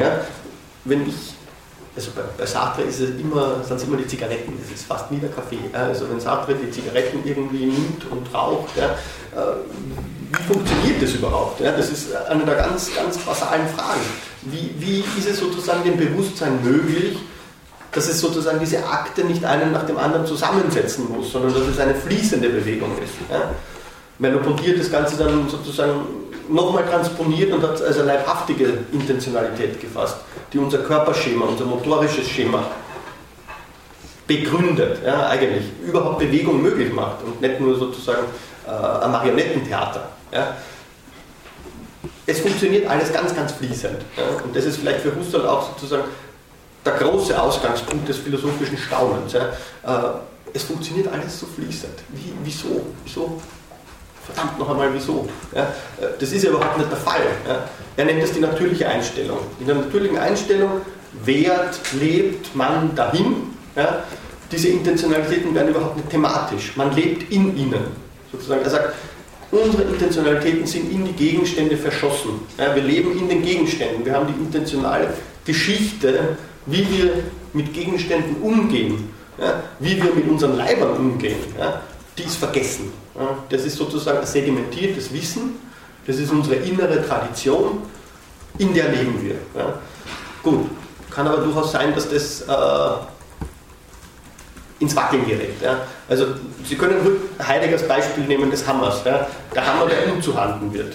Das ist, das ist genauso eine ganz eine kleine Brucherfahrung. Es gibt ganz andere Brucherfahrungen. Also Existenz, Existenzphilosophie mit Jaspers, die ganzen Grenzerfahrungen, ja, was Heidegger auch aufgegriffen hat, der Tod, ja, äh, sozusagen das Thron des Todes. All diese Momente, die die klassische Philosophie als den Beginn der Philosophie überhaupt mal thematisiert, das Erstaunen oder auch das Erschrecken ja, angesichts sozusagen der Faktizität meiner Existenz. Das sind genau solche Punkte, wo, wo etwas fragwürdig wird, ja, wo diese natürliche Einstellung sozusagen zu wackeln beginnt. Und wo vielleicht damit unter plötzlich die, die allertrivialsten Dinge fragen werden. Und Husserl würde sagen, okay, wir müssen so tun, ja, als kämen wir in diese Fraglichkeit hinein. Wir müssen in diese Fraglichkeit hineinkommen. Nur dann können wir verstehen, wie unser Verhältnis zu den Dingen, zu uns selbst und zu anderen verfasst ist. Und nur wenn wir sozusagen diese, diese tiefere Verfassung, ja, diese intentionale Struktur von Subjektivität, Intersubjektivität, Weltbewusstsein, Fremdbewusstsein verstehen, dann haben wir sozusagen wirklich einen philosophischen Blick darauf. Ansonsten leben wir einfach in der Vormeinung. Wir leben in einem Vorurteil. Wir leben im Unproblematischen. Und das kann problematisch werden. Existenziell betrachtet wird es für Husserl später zum Problem, nämlich dann, wenn er die sogenannte Krise der europäischen Wissenschaften zu schreiben beginnt. Dort, klar, es ist in den 30er Jahren, es ist sozusagen die Technik, die zu einem Scientismus, zu einem Scientifismus sozusagen entartet, plötzlich den Menschen teilweise klar macht, ähm, ja, also eigentlich gehen wir gar nicht mehr mit der Natur um, wir gehen nicht mehr mit den, mit den Menschen um, sondern wir haben über alles unser Ideenkleid gelegt. Ja. Und es ist sozusagen alles kalkulierbar, es ist alles in einem Kalkül. Ja. Dass dahinter jetzt sozusagen eine große politische Katastrophe lauert und inwiefern die mit sozusagen diesem kalkulierenden Denken oder eben einem naturalistischen Denken verbunden ist, äh, ist für Husserl überhaupt seltsamerweise kaum eine Frage gewesen. Für ihn ist es eher sozusagen diese Hybris der Technik unter einer zur Technologie entarteten Mathematik, die das Problem darstellt. Aber auch da, es ist sozusagen ein Fraglich-Werden des Selbstverständlichen. Und dieses Fraglich-Werden ist für Husserl sozusagen der Umschlag. Ja? Dort, dort wird Denken, das in einer naturalistischen Verzauberung lebt, überhaupt erst beginnen können. Und Husserl sagt jetzt, okay, wir haben einmal sozusagen diese Fraglichkeitserfahrung gemacht, wir müssen sie aber sozusagen institutionalisieren. Ja. Und das versucht er durch die sogenannte Epoche. Die Epoche ist das in Klammer setzen, in Klammer setzen, ja, nicht, nicht ausstreichen, nicht negieren, ja, nicht skeptisch behandeln, Es ist das in Klammer setzen der Welt als Welt, so wie sie für uns schlechthin gilt. Das ist sozusagen ein Abziehen aller Attribute, die wir immer schon als selbstverständlich gegeben erachten.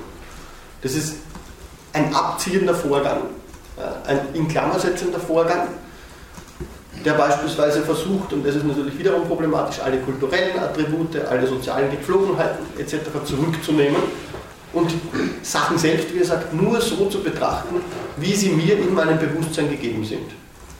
Man kann natürlich die Frage stellen, können die je anders gegeben sein als aufgrund meiner Biografie, als aufgrund meiner, ähm, meiner Soziogenese? Ja? Ähm, würde Husserl vielleicht überhaupt nicht in Frage stellen.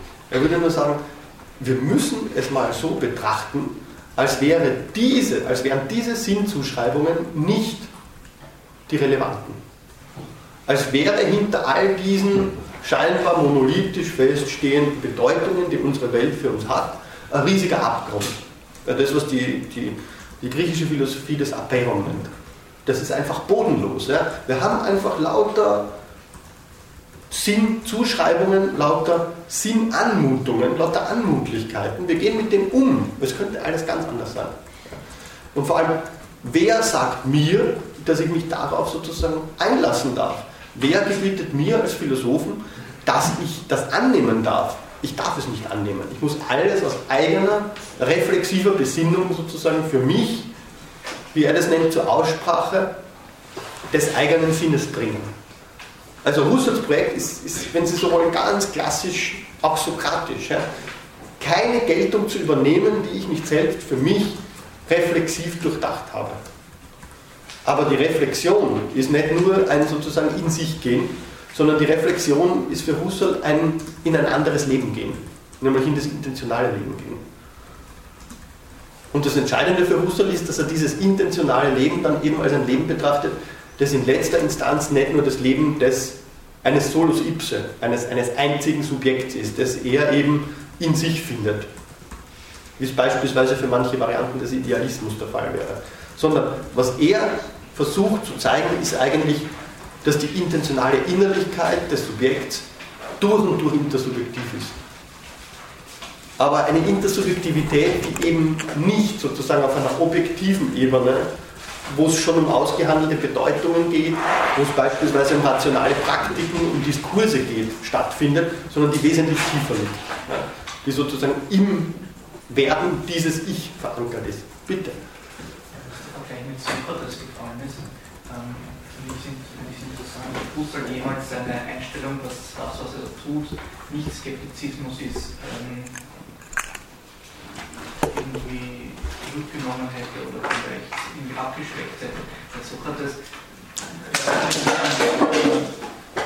ähm, Sokrates also nimmt Einfluss auf seine Gesprächspartner, indem er die Illogizität ihrer Aussagen hernimmt und das seine Sprache gegenüberstellt, dem, was die Leute glauben zu wissen und aber nicht nur die Sprache nachdenken, sondern halt in ihren Worten sprechen mhm. und damit, wie wir sagen, unterminiert er das, was sie sagen.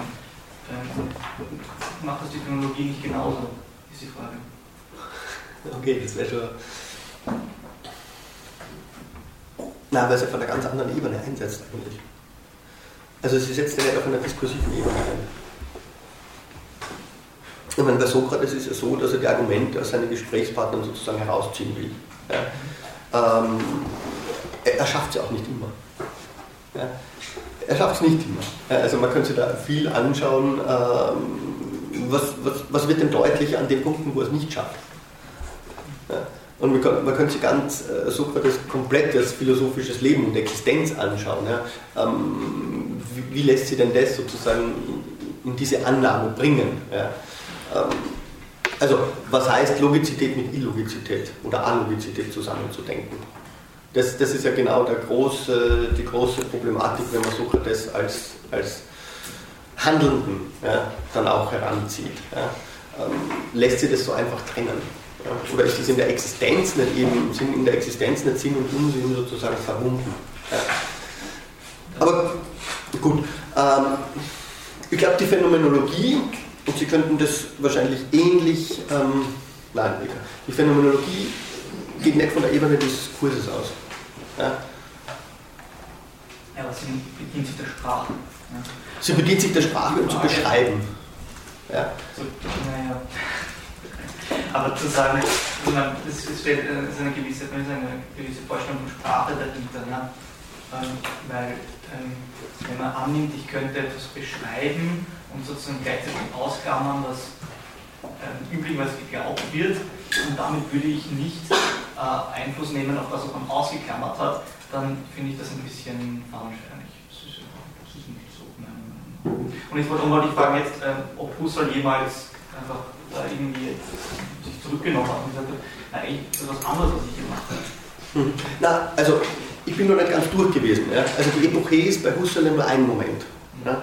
Die Epoche, dieses in Klammer setzen, dieses Suspendieren des Seinsglaubens, wie er das auch nennt, ist ja sozusagen nur sozusagen ein Teil dieser einer negativen Bewegung, einer Absetzbewegung.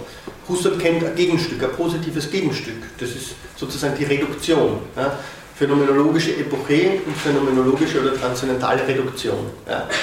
Ähm, ein, eine, ein, eine ganz wichtige Formel in den kartesianischen Meditationen, sozusagen in seinem reifen Alterswerk, sagt, man muss erst die Welt in phänomenologischer Epoche verlieren, um sie in transzendentale Reduktion zurückzugewinnen. Das heißt, äh, und er sagt auch dort ganz, ganz eindeutig, dass es hier überhaupt nicht äh, um Skeptizismus geht. Also Sie finden dort durchaus Argumente, wie er sich vor diesem Gespenst, und er nennt es dezidiertes Gespenst der, der abendländischen Philosophie, man, man, muss sich dem Gespenst stellen. Ja, und äh, im Prinzip ist seine Phänomenologie natürlich auch der Versuch, äh, sozusagen diese Kämpfe aufzunehmen. Skeptizismus und Irrationalismus als die zwei großen äh, Gegner, denen es zu, auf Augenhöhe zu begegnen gilt. Ja. Also während die Epoche in Klammer setzt ja, und die, die zunächst und zumeist, um diese schöne heideggersche Formel zu gebrauchen, geltenden Prädikate, die wir der Welt zusprechen, ja, in Klammer zu setzen und sie zu hinterfragen, ähm, was bleibt denn? Ja? Was bleibt, wenn, wenn die Epoche mal geleistet wird? Ich habe Zugriff aufs intentionale Leben. Ja? Und ich muss jetzt zeigen, wie sich in diesem intentionalen Leben diese ganze Geltungslandschaft aufbaut.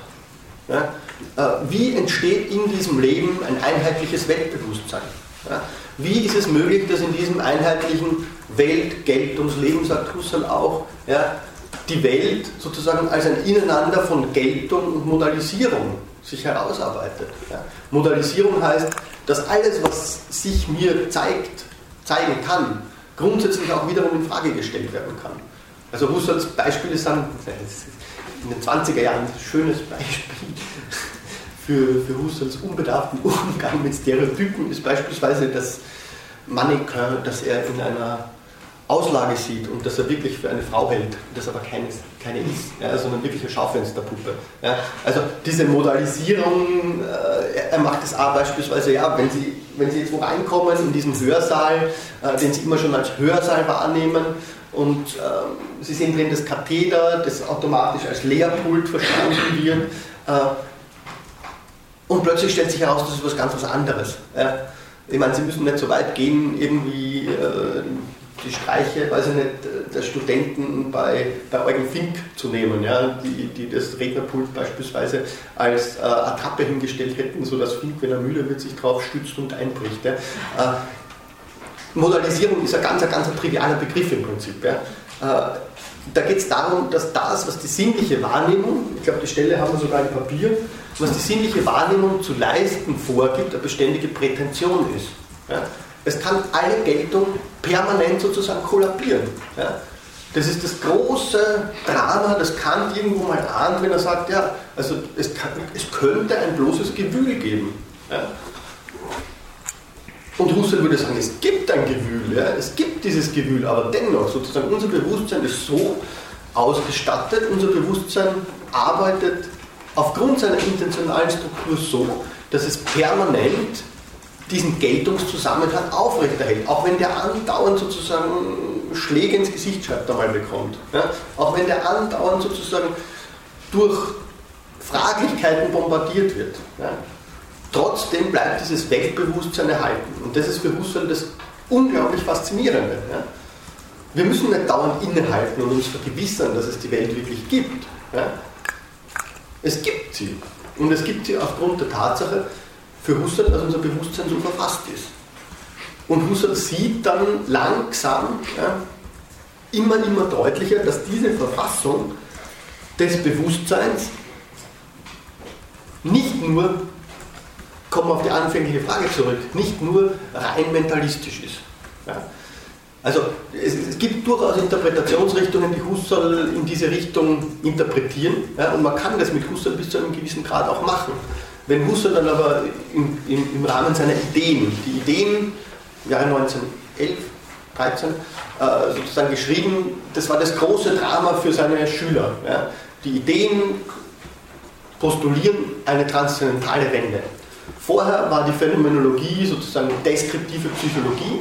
Sie hat die Bewusstseinsakte studiert, sie hat Akt, Form und Materie gegenübergestellt, sie hat Aktzusammenhänge sehr, sehr diffizil behandelt. Wir brauchen da nicht reingehen. Es gab da noch kein reines Ich. Ja, es gab da noch kein transzendentales Prinzip. Und plötzlich beginnt Husserl von einem transzendentalen Ich zu sprechen. Ja, wir schauen uns die Stelle gleich an. Ja, das, hat für, das hat zu einem großen Streit, zu einer Spaltung im Lager geführt. die Münchner und die Göttinger Phänomenologinnen und Phänomenologen haben irgendwie gesagt, okay, das ist es. Äh, ihnen hat man im Gegenteil dann wiederum vorgeworfen, okay, die bleiben halt in einer Art Bilderbuchphänomenologie hängen, wo sozusagen Deskription sozusagen hypostasiert wird. Ja. Und es wird überhaupt keine Aussage darüber getätigt, wie diese Beschreibungen mit dem Wesen des Bewusstseins zusammenhängen, was die für das Wesen bedeuten. Husserl würde dann sagen, okay, es kann Bewusstsein nur in Form eines Ich geben. Ja, äh, es gibt kein anonymes Bewusstsein. Das, sind, das sind lauter solche Fragen, denen er sich dann natürlich stellen muss. Aber der entscheidende Punkt ist, dass ab dem Moment, wo Husserl sagt, dieses Prinzip des Ich, dieses Irre, diese Irreduzibilität des Ich, die ist nur denkbar in Anknüpfung an einen Leib. Ja? Es gibt sozusagen kein, kein gespenstisches Ich. Ja? Äh, das ich. Das Ich muss inkarniert sein. Das Ich muss sich konkretisieren. Und diese Konkretion des Ich ist für Husserl dann genau die Frage. Dort setzt die ganze französische Phänomenologie an. Merleau-Ponty, vorher Sartre, die alle sozusagen affirmieren und, und herauszuarbeiten versuchen, inwiefern sozusagen die, die erkenntnistheoretische Position, die die Intentionalität begründet, zugleich eine Ontologie impliziert, nämlich eine Ontologie der Leiblichkeit. Das heißt, dass der Leib als das, was man zunächst in der Epoche suspendiert, ja, weil der ist kontingent, ja, genauso wie die, wie die Sinneswahrnehmungen im Prinzip kontingent sind. Ja. Trotzdem gibt es ein vereinheitlichendes Zentrum, das von ihnen abhängig ist. Also ähm, keine Formung ohne Inhalt, keine Hülle ohne Morphe, oder keine Morphe ohne Hülle. Ja. Diesen Korrelationismus, den unterschreibt Husserl auch. Ja. Er würde sagen, ja, natürlich. Ja. Es geht nur genau darum, zu verstehen, wie diese sinnlosen Daten unter Anführungszeichen durch sinngebende Intentionalitäten sozusagen beseelt werden. Ja. Also da bleibt Husserl sehr traditionell. Er, er, kritisiert dieses Schema zunächst mal überhaupt nicht. Ja. Er will nur zeigen, dass es dieses Ichs bedarf, dieses Ich, ich, Ichs bedarf, äh, um überhaupt ja, diesen Zusammenhang der Welt als ein Geltungsphänomen denken zu können. Und, ich habe es nicht vergessen, äh, je mehr er sozusagen dem nachdenkt, desto mehr wird er sagen, im Schluss, die Formulierung ist ganz schön, dass es sowas gibt wie eine Naturseite des Geistes. Und diese Naturseite bleibt irreduzibel. Die ist nicht der physische Körper, sondern er nennt es den phänomenalen Leib, den subjektiven Leib. Okay, gut. Nur, eine Kleinigkeit, ähm, aber diese, diese ähm, also ich meine, er spricht äh, auch schon früher im Text ab und zu mal vom Leib, mhm. aber intensiver ähm, beschäftigt er sich doch erst später damit, oder? Also ich, äh, es ist ja so, dass Merleau-Ponty eigentlich seine, seine Phänomenologie der Leiblichkeit aber hauptsächlich auch aus den Nachlassdokumenten äh, bezogen hat bei Husserl. Also die, ja, aus dem Nachlass, ganz einfach aus dem... Also er war ja wohl im Archiv und hat sich das... Aber, also man muss auch dazu sagen, ich meine, die ganzen Husserl-Schüler kannten diese Sachen. Die wurden, Husserl hat die Ideen auf drei Bände konzipiert. Und im zweiten Band der Ideen geht es um die geistige Welt, die Konstitution der geistigen Welt und überhaupt um die Probleme der Konstitution. Ich sage gleich mehr dazu. Und dort wird die Leiblichkeit zum ersten Mal Thema. Äh, dass Merleau-Ponty das aus dem Archiv kannte, ist, ist richtig. Ja. Äh, Heidegger zum Beispiel kannte das, Scheler kannte das, ja, das, kannten, das kannten fast alle in Freiburg sozusagen Hörenden und Forschenden oder die Assistenten. Äh, es wurde erst in den 50er Jahren veröffentlicht ja, und mehr davon die kannte es aus dem Archiv. Aber es ist sozusagen integraler Bestandteil dieser ganzen transzendentalen Wende auch schon gewesen. Ja. Gut. Ähm, bitte. Nur, nur kurz, äh, mit dieser Irreduzabilität des Ich kann man dann, könnte man schon sagen, ist ja schon wieder dann ziemlich bekannt, oder? Prinzip. Oder? Mit dieser Position. Er ist mal bei Kant, er ist mal weniger bei Kant. Ja, also das Verhältnis von Husserl und Kant ist ein sehr, sehr ein sehr meanderndes. Ja, also, wie Sie das jetzt beschrieben haben, würde ich sagen, naja, das ist ja grundsätzlich, also das sagt Kant ja ganz zentral. Ja, er geht auch, also was den Begriff des Ich betrifft, ja. Was den Begriff des Bewusstseins betrifft, nein. Ja, weil Kant die Intentionalität nicht hatte. Also da würde er ganz eine große äh, Distinktion machen. Ja. Das transzendentale Bewusstsein ist unendlich weiter als das transzendentale Ich für Husserl. Ja. Das transzendentale Ich ist für ihn im Prinzip eine notwendige Abstraktion. Ja. Und diese Ich-Polarisierung muss es geben. Das heißt aber nicht, dass sich in ihr alles erschöpft. Und das, okay, zu Husserl und Kant gibt es sehr, sehr schöne Sachen inzwischen. Also das kann man, kann man sich ganz gut erarbeiten. Und ich glaube auch, dass man einige Probleme, die, die sie bei Kant stellen, ja, dass, dass man die mit Husserl sehr gut durchdenken kann. Also beispielsweise ähm, Konstitution, okay. War ein Begriff, das zweite war ähm, okay. Konstitution, weil der Begriff gerade gefallen ist. Konstitution besagt genau diese positive Aufbauarbeit. Nachdem Husserl alles in Klammer setzt in der Epoche, alles für fraglich erklärt, muss er irgendwann sozusagen wieder diese Aufbauarbeit leisten. Ja? Und er nennt es eben ähm, im Rahmen der phänomenologischen Reduktion, die kein Abziehen ist, ja? keine Subtraktion, sondern ein Zurückführen. Ein Zurückführen auf diesen Geltungsgrund, auf dieses, wie er auch sagt, Ur-Ich. Ja? Dieses Ur-Ich, es ist einzig, es ist nicht negierbar und es ist sozusagen der Grund aller Konstitution. Konstitution heißt es in gewissem Sinne Verfassung. Ja? Das heißt sozusagen Aufbau ja, aller Geltung aus dem Ich im Rückgriff auf das Ich. Ja? Für Husserl ist Phänomenologie Konstitutionsanalyse. Die phänomenologische Epoche, dieses in Klammern setzen, ist sozusagen das methodische Instrument, um Zugang zur phänomenologischen Ebene zu gewinnen. Und die phänomenologische Ebene ist eben nicht nur das reine Ich, ja, das in sich nichts erhält und enthält, ja, sondern das intentionale Bewusstseinsleben. Und Sie sehen, da kommt so viel zusammen. Der Lebensbegriff, der aus der Lebensphilosophie sozusagen übernommen wird, aber konkretisiert wird. Ja. Das intentionale Leben als sozusagen also Zwittergestalt aus, aus einer kantischen Philosophie und aus einer Lebensphilosophie. Also Husserl ist natürlich auch Kind seiner Zeit, aber er versucht diese, diese, diese Tendenzen irgendwie neu zusammenzudenken. Und mit dem Leben steht natürlich dann die Leiblichkeit ganz eng im Zusammenhang. Ja. Das wäre Konstitution, ja. Aufbau, Aufbauanalyse.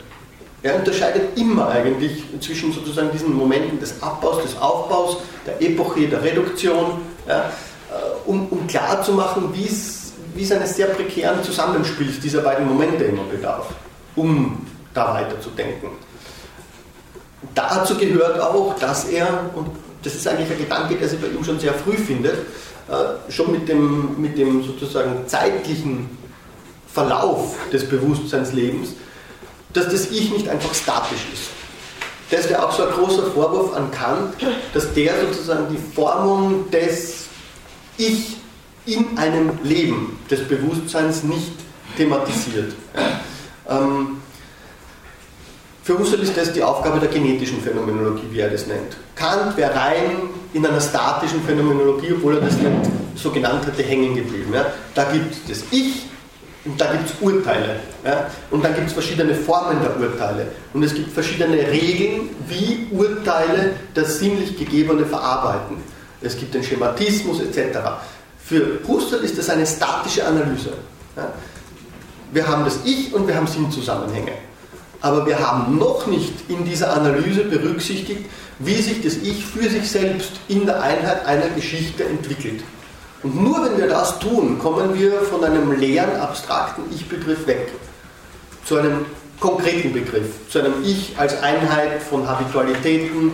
Er nennt es mit Leibniz auch Monade. Ja. Und äh, die Frage ist für ihn genau, wie entwickelt sich das Ich? Ja. Im Rahmen einer Genesis, würde er sagen. Ja.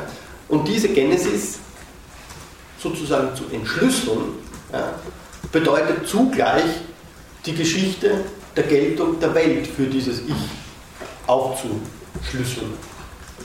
Ja, könnte man sagen, dass beim, beim Schematismus, Schematismus bei Kant, dass da gewisserweise die Intentionalität Es gibt sehr viele, die das behaupten. Ja. Also sie finden, äh, ein französischer Phänomenologe Marc Richir hat ganz, ganz stark das Schematismuskonzept in die Phänomenologie hinübergezogen und versucht zu zeigen, inwiefern da sozusagen bei Kant der verkappte Phänomenologie drinnen ist. Ja, man kann das, das auch, äh, auch ja, man, gut, das ist gut, okay. Ähm, ich finde es bei Regie am schönsten demonstriert, ja, weil, weil er das wirklich in Zusammenhang bringt, auch mit den Fragen der transzendentalen Ästhetik, ja, die bei Kant ja so ein bisschen ein stiefmütterliches Dasein führt, äh, gar schnell abgehandelt wird. Und versucht in seiner genetischen Phänomenologie die transzendentale Ästhetik viel, viel breiter zu fassen. Ja, nämlich als eine, äh, sozusagen als eine, wenn man so will, ähm, eine Frage, die die Genesis der Urteilsformen selbst betrifft. Das ist ja das Problem bei Kant. Woher kommen denn diese Formen? Die sind einfach vorgegeben. Ja?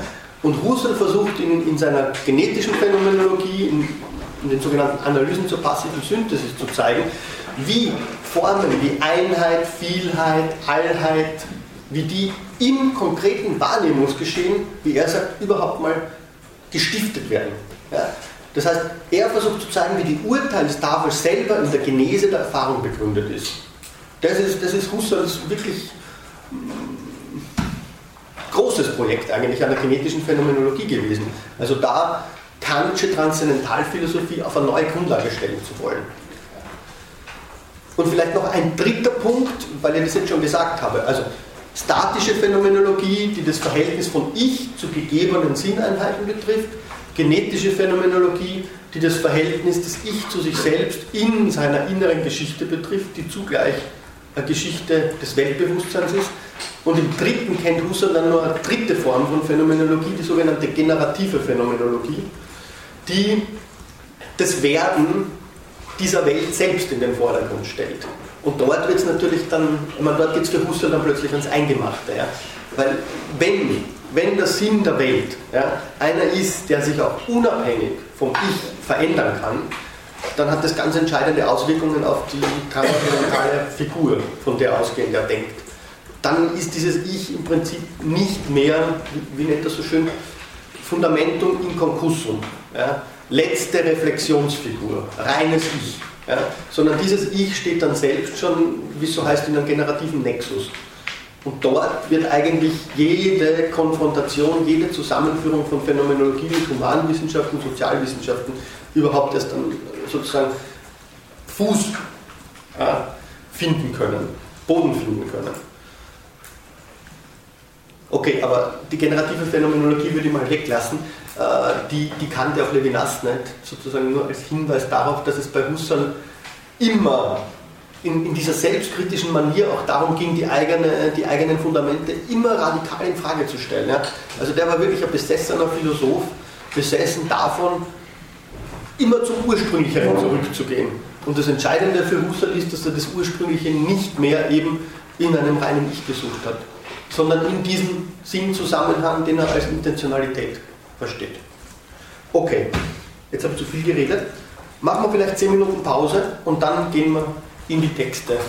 Schauen wir uns nochmal an, wie Husserl dieses intentionale Leben konkret fasst als Cogito, woher klarerweise aus der kartesischen Tradition das kommt, aber wie er das neu deutet. Gut, kurze Pause. Dass man ein paar Grundbegriffe kennt, weil wenn Sie das Buch dann wirklich zur Hand nehmen werden, es gibt einfach Begriffe, die drinnen permanent vorkommen. Ja. Ähm, das heißt, wenn man wirklich überhaupt keine Ahnung hat, was Intentionalität ist, wird man sich ein bisschen schwer tun. Genauso, also schlagen Sie es auf. Ähm, ja, Egoismus, Subjektivität, Intentionalität, Intention.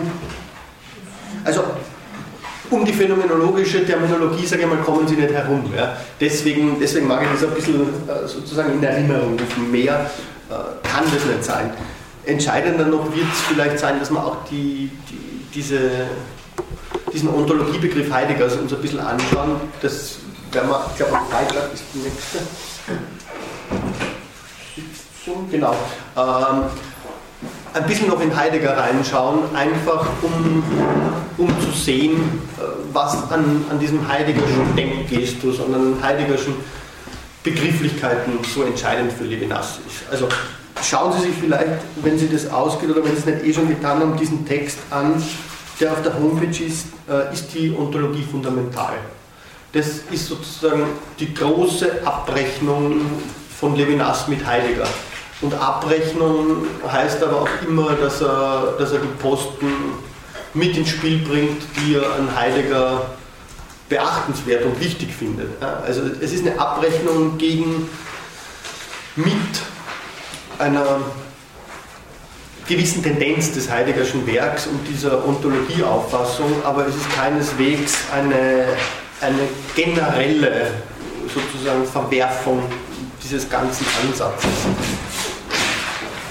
Gegenüber Heidegger gibt es so ein Verhältnis von Nähe und Distanz, Faszination und fast Grauen, kann man sagen, bei Levinas. Ein Verhältnis, das einfach konstitutiv ist für ihn. Und man muss sich, glaube ich, darauf einlassen. Ja. Immer, wenn man, wenn, man, wenn man sich mit Heidegger beschäftigt. Ähm, ich habe am Anfang schon darauf hingespielt, diese Ambivalenz ist, ist unaufhebbar. Ja. Und für Levinas war sie besonders unaufhebbar. Also Levinas als ein Denker, der, der gesagt hat, er tritt, er, er betritt sicher nie wieder Deutschland. Ja. Ähm, ein Denker, dessen Rezeption dann auch sehr, sehr lange gedauert hat im deutschen Sprachraum, die dann aber umso beschleunigt, sage ich mal, vorangekommen ist. Das mag, Habermas hat das mal eine Art Schadensabwicklung genannt. Äh, Auf intellektuellem Gebiet mag das eine Art Schadensabwicklung sein, aber ich glaube, dass man es nicht darauf reduzieren sollte. Gut, also auf Seite 3 das Kogito, intentionales Erlebnis, Intentionalität. Wer mag denn lesen? Ich tendiere sonst dazu, dass ich keine Stimme mehr habe. Bitte.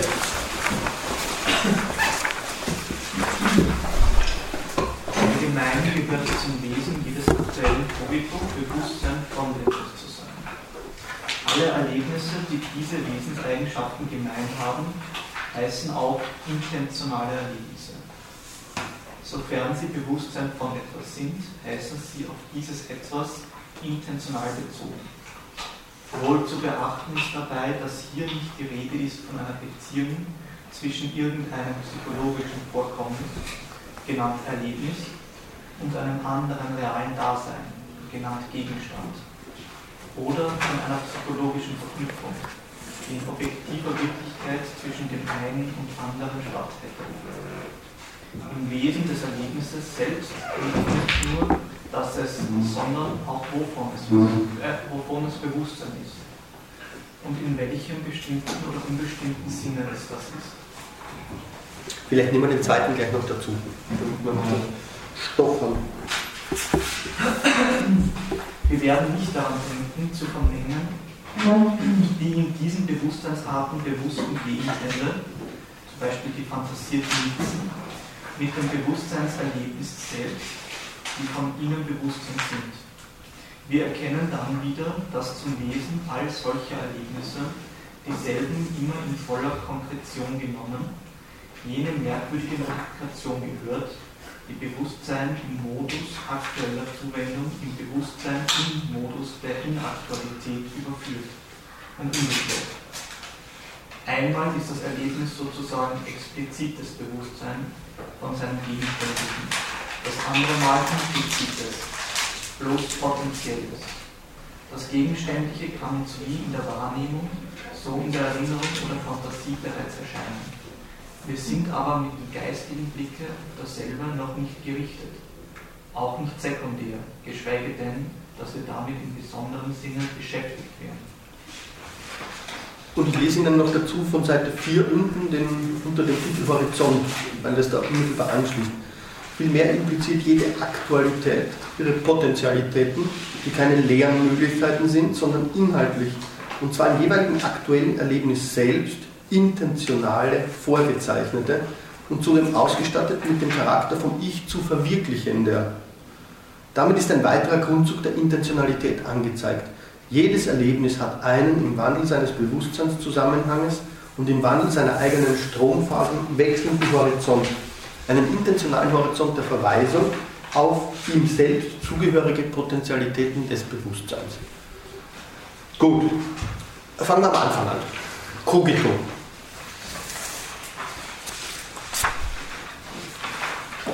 Und was ist das Cogito?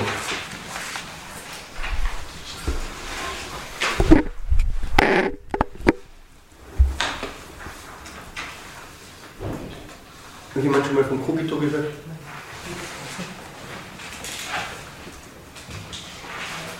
Die Grundbedingung des Subjekts, sozusagen in der modernen Philosophie, oder? Ne? Okay. Was verbinden Sie mit dem Cogito? Gut. Äh, nicht jetzt unbedingt personell, sondern inhaltlich. Die unhintergehbare Frage, Mhm. das Einzige, was eben nicht bezeichnet werden kann, sozusagen. Okay.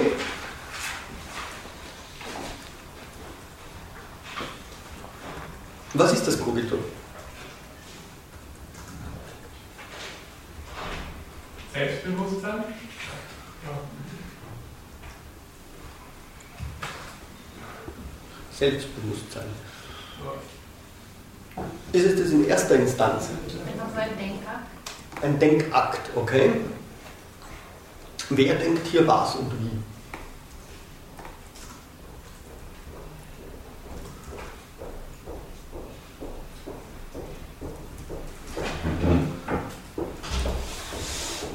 Wie taucht das Cogito bei Descartes auf?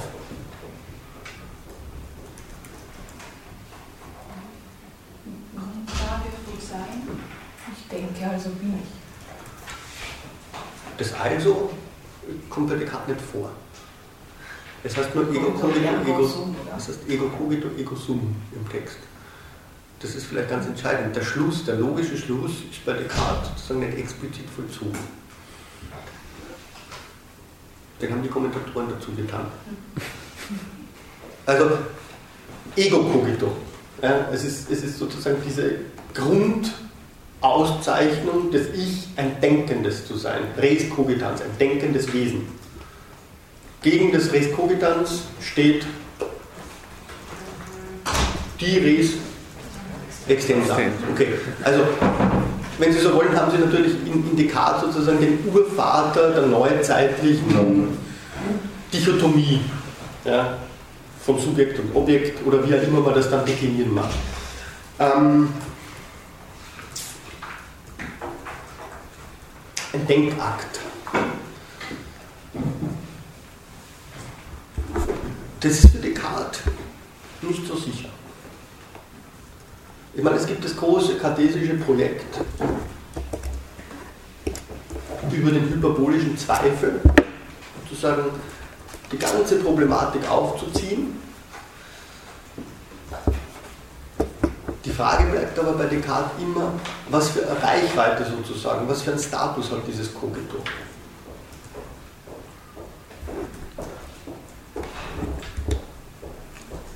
Und was zählt als Denkakt? Was heißt Denken bei Descartes? Also man könnte es dann auch so formulieren, dass man nachfragt, was der Status in den lateinischen Werken der Conscientia ist, des Bewusstseins. Und das ist immer in, in der französischen Tradition auch ein, eben, schauen Sie sich das Con in Conscientia an. Ja. Es ist immer schon zutiefst ja, ein Mitwissen. Und das ist für Descartes ganz entscheidend. Das ist natürlich ein, ein Teil seiner Philosophie, die er nicht in den Meditationen, in den Meditationen entwickelt hat, sondern in, in ganz, ganz anderen Schriften dann wiederum. Wenn er beispielsweise von der Ratio ambulandi spricht. Ja? Ähm, also die Vernunft des Spazierengehens. Ja? Ähm, das ist so nicht einfach ähm, aus Jux und Tollerei, ja, äh, dass Descartes sagen würde, naja, wir kennen verschiedene Formen der Ratio, sondern wenn er in den Leidenschaften der Seele dann beispielsweise in diese Richtung argumentiert, da geht es um ein wesentlich breiteres Verständnis von Rationalität. Merleau-Ponty es mal so formuliert, die Seele denkt immer zu, egal was sie tut. Ob sie jetzt denkt, explizit denkt, das heißt aktuell denkt, wie das bei Husserl so heißen würde, explizit, oder auch nicht. Also Denken ist bei Descartes ein enorm weiter Begriff. Der umfasst sehr viele Verhaltungen des Geistes. Nicht nur tätisches Denken, nicht nur prädikatives Denken. Und das ist ein Punkt, den, den Husserl sicher mitmacht.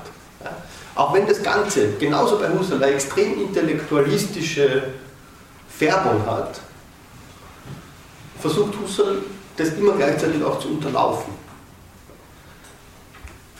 Deswegen ist er in gewisser Weise natürlich auch jemand, der für die, äh, sagen wir, die Philosophy of Mind oder die ganze Diskussion des Leib-Seele-Problems ganz, ganz entscheidende Impulse geliefert hat. Weil, Merleau-Ponty hat das wieder sehr schön auf den Begriff gebracht, es ist ein reines Ich, ein, ein leibloses Ich überhaupt nicht denkbar. Und das hat natürlich Folgen für die, für die Ratio, die man daraus ableitet. Und deswegen gilt Cogito als Bewusstseinsakt, nennen wir es mal so bei Husserl, in viel, viel weiteren Sinne als ein bloßer Denkakt. Und das geht natürlich wiederum ganz, ganz stark mit einer Kritik an Kant einher. Aber äh, lassen wir vielleicht die philosophiehistorischen Komplikationen. Husserl definiert das Cogito Ego, Cogito, Cogitatum. Und das Cogito vollzieht sich in jeder Cogitatio. In jedem Denkakt, sagen wir jetzt in der Mangelung besserer, äh, eines besseren Vokabulars. Das Entscheidende bei Husserl ist, dass er dieses Moment des Cogitatum herausstreicht. Ego, Cogito, diese Korrelation um das Cogitatum erweitert. Und dieses Cogitatum ist immer Cogitatum qua Cogitatum. Ein Cogitatum ist nicht einfach irgendwas x-beliebiges, auf das sich das Cogito bezieht, als ein Ego-Cogito, sondern es ist immer in gewisser Weise schon eine Antwort des Ich auf dieses Cogitatum qua Cogitatum. Das heißt, das Cogitatum ist immer schon etwas als etwas, etwas im Horizont von etwas. Nie das pure neumatische X, ja? nie der pure Gegenstand, den es bekannt mitunter gibt. Ja? Sondern es ist immer schon ein konkreter Gegenstand. Es ist immer schon ein Gegenstand im Wie seines Gegebenseins. So formuliert es Husserl. Es erscheint nicht etwas, in dem es ins Bewusstsein hineinschneit. So formuliert das auch mal. Ja? Das, es ist nicht einfach so, dass, dass da eben diese pointillistischen Auffassungen noch zählen könnten, sondern das, was er unter Horizont fasst, oder Horizontintentionalität dann genauer sagt, das ist im Prinzip eine Konkretisierung des Begriffs der Erfahrung. Erfahrung gewinnt hier ganz, ganz starke Breite und Tiefe zurück. Und das ist ganz, ganz entscheidend. Also Sie müssen nur, ich glaube der erste Artikel von Sartre, oder einer der ersten Artikel von Sartre, der heißt die Intentionalität. Das ist ein ganz kurzer Artikel, ich glaube zwei Seiten oder so. Und Sartre beschreibt dort, also fast eher in seiner Rolle als Romancier, denn als Philosoph, aber trotzdem mit philosophischem Impetus, wunderschön, worum es in der Intentionalität geht. Also Sartre sagt einfach, ja, okay, Husserl, dieser extrem trockene Denker, schauen Sie sich die logischen Untersuchungen an, der hat uns ich glaube, so hat es wortwörtlich in den Staub der Landstraße zurückgeschmissen. Ja? Okay, ja, äh, Neues ist Noema, Synthese, Aktivität, Passivität, Potentialität, Possibilität. Wo ist da die Landstraße? Ja? Kann man natürlich äh, sofort fragen. Aber Husserl hat offensichtlich für den französischen Existenzialismus oder dann eben für die französische Phänomenologie, diese spezifische Strömung der Phänomenologie, einen ganz, ganz entscheidenden, ganz, ganz entscheidende Motivationsgrundlagen geliefert. Und die bestehen eben darin, dass er diesen Begriff der Rationalität aufgebrochen hat, dass er den Erfahrungsbegriff weiter zu fassen versucht als bloß im Sinne eines empirischen, empiristischen Erfahrungsbegriffs dass er die Vernunft, wie es Merleau-Ponty dann einen Begriff bringt, als leibhaftige Vernunft denkt. Ja? Und das impliziert natürlich enorme Konsequenzen. Ja? Vernunft kommt von, etymologisch betrachtet, Vernehmen. Und im Prinzip ist das Entscheidende, also wenn man, wenn man nochmal auf Hegel zurückgehen, am Anfang der Stunde, ja, also die Vernunft in der Geschichte, die das, was wirklich ist, als vernünftig begreift, ja, dann ist das eigentlich eine Blindheit der Vernunft gegenüber dem, was sie überhaupt nicht begreift. Ja. Also das, was die Vernunft an Opfern zurücklässt, ist Teil ihrer geschichtlichen Teleologie. Durchaus ein Gedanke, der später bei Husserl zu finden ist. Ähm, das ist ein ganz enger Vernunftbegriff im Prinzip. Das ist eine Vernunft, die indifferent ist gegenüber dem, was ihre Geschichte antreibt. Mit Husserl, mit Levinas ging es eigentlich darum, eine Vernunft zu denken, die nicht indifferent ist. Und das ist schon ein ganz, ganz zentraler levinasischer Grundbegriff, die Nicht-Indifferenz. Also es geht nicht einfach darum, Differenz als Differenz zu setzen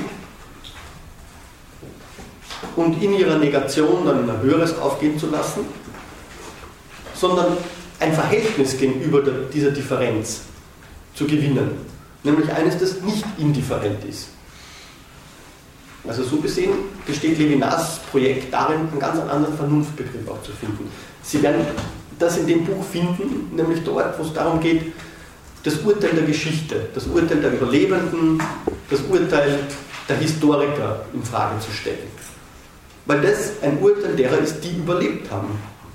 Und Levinas würde sagen, wir müssen uns von der Geschichte in einer anderen Weise affizieren lassen, als die, die vom Standpunkt der Überlebenden sprechen. Und das, okay, ich habe gesagt, da geht es auch um Geschichtsphilosophie. Im Prinzip geht es darum, auch die Geschichtsphilosophie anders zu begründen. Wie, wie kann man sich von der Geschichte affizieren lassen? Das ist eine ganz banale, scheinbar banale Frage, die Levinas auch stellt. Okay, wir waren aber beim Kogito. Also, wir sind ein bisschen weit weg. Also Bewusstsein von etwas. Bewusstsein von etwas ist nie Bewusstsein von bloß dies da, ja. sondern immer Bewusstsein von diesem als jenem. Dieses als jenes.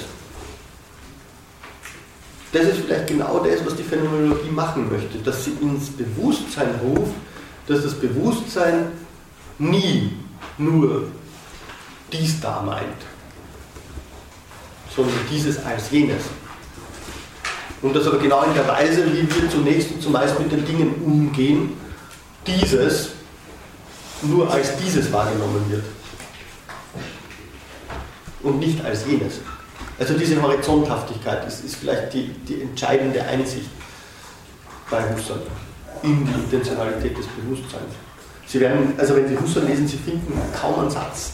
Ja, wo der Begriff des Horizonts nicht in der einen oder anderen Weise drinnen ist.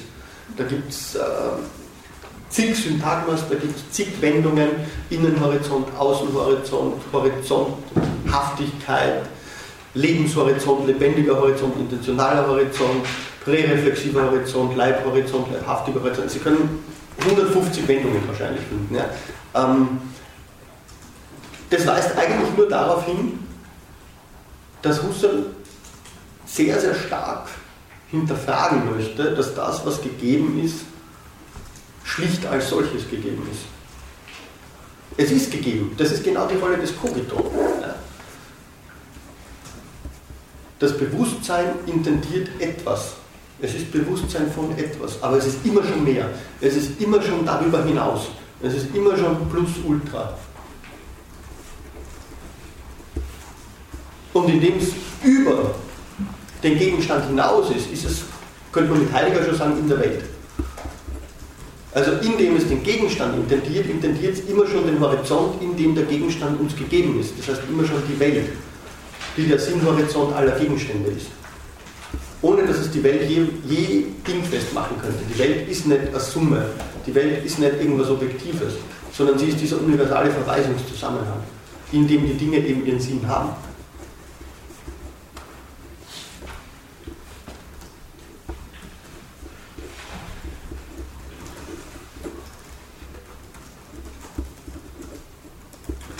Im Wesen des Erlebnisses, so heißt es am Ende des ersten Absatzes, selbst liegt nicht nur das es, sondern auch wovon es Bewusstsein ist und in welchem bestimmten oder unbestimmten Sinne es das ist.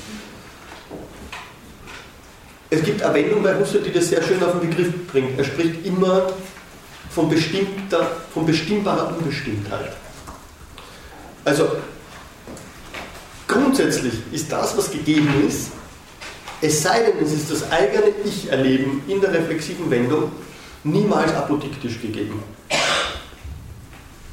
Nichts ist sozusagen in seinem Sein absolut gesetzt. Außer das Ich, das sich selbst denkt. Und sogar das kann für Husserl nur problematisch werden. Aber das heißt nicht, dass es deswegen ein Rätsel bliebe. Es ist bestimmt oder unbestimmt, es ist bestimmbar. Husserl nennt es den Begriff der Näherbestimmung, äh, den Prozess der Näherbestimmung oder der Explikation. Horizonte sind nie nur, ja, also das, das griechische Verb heißt so viel wie abschneiden. Ja. Horizonte sind nie fixe Grenzen, sondern die, die verschieben sich. Ja. Horizonte sind, das heißt einmal, Zeiger ins Unbestimmte. Und das heißt auch Motivationen, denen zu folgen ist. Das gilt für einen Innenhorizont eines Dinges, ja, dass ich, egal welches Ding ich wahrnehme, ich nehme es, wenn ich Husserls Phänomenologie folge, nur einseitig wahr. Ich kann es nie von allen Seiten wahrnehmen. Das heißt, ich müsste um es herum gehen, ich müsste leiblos sein, um es von allen Seiten gleichzeitig wahrnehmen zu können. Aber, sagt Husserl, dann wäre es kein Ding mehr. Er sagt, nicht einmal für Gott wäre es möglich, von dem abzusehen, weil Einseitigkeit, Perspektivität eben zum Wesen des Sinnendinges gehört. Gott kann kein Sinnending wahrnehmen für Husserl. Das ist ein Widerspruch in sich selbst. Was das für den Begriff Gottes besagt, ist eine andere Geschichte jetzt. Darüber braucht man nicht nachdenken. Aber diese Perspektivität der Wahrnehmung ist ganz entscheidend. Weil wie lässt sich, wenn Perspektivität irreduzibel ist, Objektivität denken? Gibt es dann überhaupt Objektivität? Oder wird Husserl jetzt nicht in letzter Instanz zu einem Relativisten.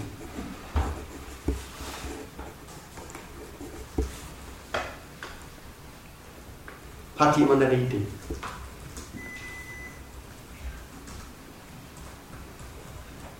Hilfe! Wer hilft dem Bewusstsein? Also das, das betrifft wahrscheinlich äh, das äh, weite Feld der, der Subjektivität bei Genau. Und das ist noch so ein Feld, was ich versuche ein bisschen zu durchdenken, aber ähm, das muss dann irgendwie in der, in der Gemeinschaft mit den Mitseinen sozusagen irgendwie konstituiert werden oder wird konstituiert. Mhm. Das ist ja nicht einfach, einfach nur Relativismus. Genau. Und das, also das, deswegen will ich darauf hinaus, das ist, das ist das ganz entscheidende Moment bei Levinas auch. Ja. Also das, was er das Zwischenmenschliche dann nennt. Das ruht im Prinzip auf dieser Erfahrung, oder man kann nicht mal sagen Erfahrung ja, der Intersubjektivität auf. Es ist eher was, was man im, im Anschluss an, an, an, die, an die Transzendentalienlehre als Experientialie nennen könnte. Intersubjektivität ist nicht einfach eine Erfahrung. Das ist nicht einfach eine faktische Erfahrung, die wir machen, auch wenn wir es immer machen, aber es ist was viel, viel Substanzielleres für unser Erfahrungsleben. Unser Erfahrungsleben ist anders gar nicht denkbar. Und trotzdem geht Husserl aufs reine Ich zurück. Gell? Ist das absurd? Ist das irgendwie ein logischer Denkfehler bei ihm?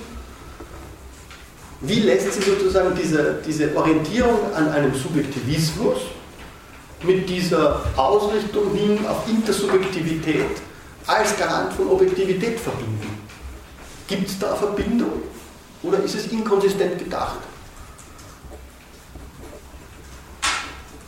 Hat jemand eine Idee?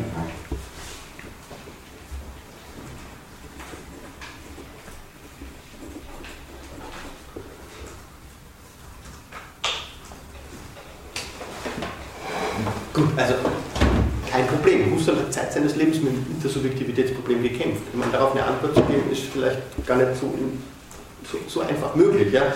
Aber im Prinzip geht es Husserl darum, die Intersubjektivität als ein Merkmal der Intentionalität auszuweisen. Ja? Klar, wir, wir gehen immer schon mit Objektivität um. Objektivität ist für uns sozusagen ja, gegessen. Ja? Das ist so. Es gibt diese objektive Welt. Die mag manchmal ein bisschen problematisch erscheinen, aber im Grunde gibt es die. Wir verständigen uns über die objektive Welt.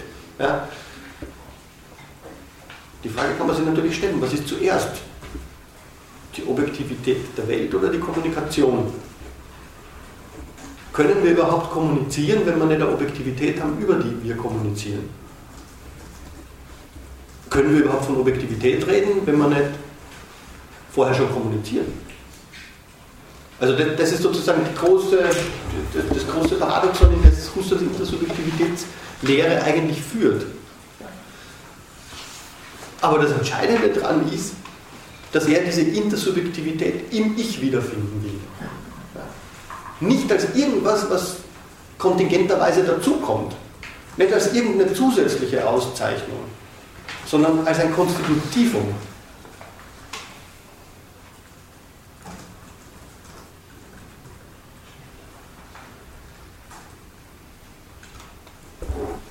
Wir haben jetzt einen Begriff schon gehabt, der, der, der da ganz, ganz entscheidend ist.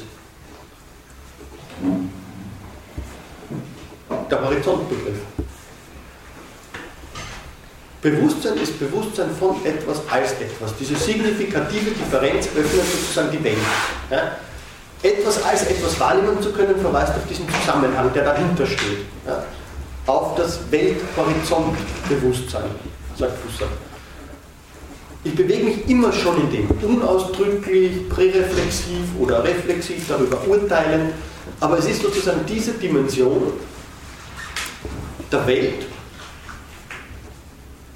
die sich mir dadurch, dass sie sich entzieht, mir ist nicht die Welt als solche gegeben. Ja? Nur indem sie sich entzieht, ist sie gegeben. Ja? Sie ist sozusagen Aufenthalt im Entzug, eher Heideggers formuliert. Nur dadurch, dass sie sich entzieht, schafft sie den Raum dass mir darin etwas als etwas erscheinen kann. Wenn die Welt was Objektives wäre, dann wäre das ganze Problem hinfällig, dann, dann hätte man gar kein Problem. Ja?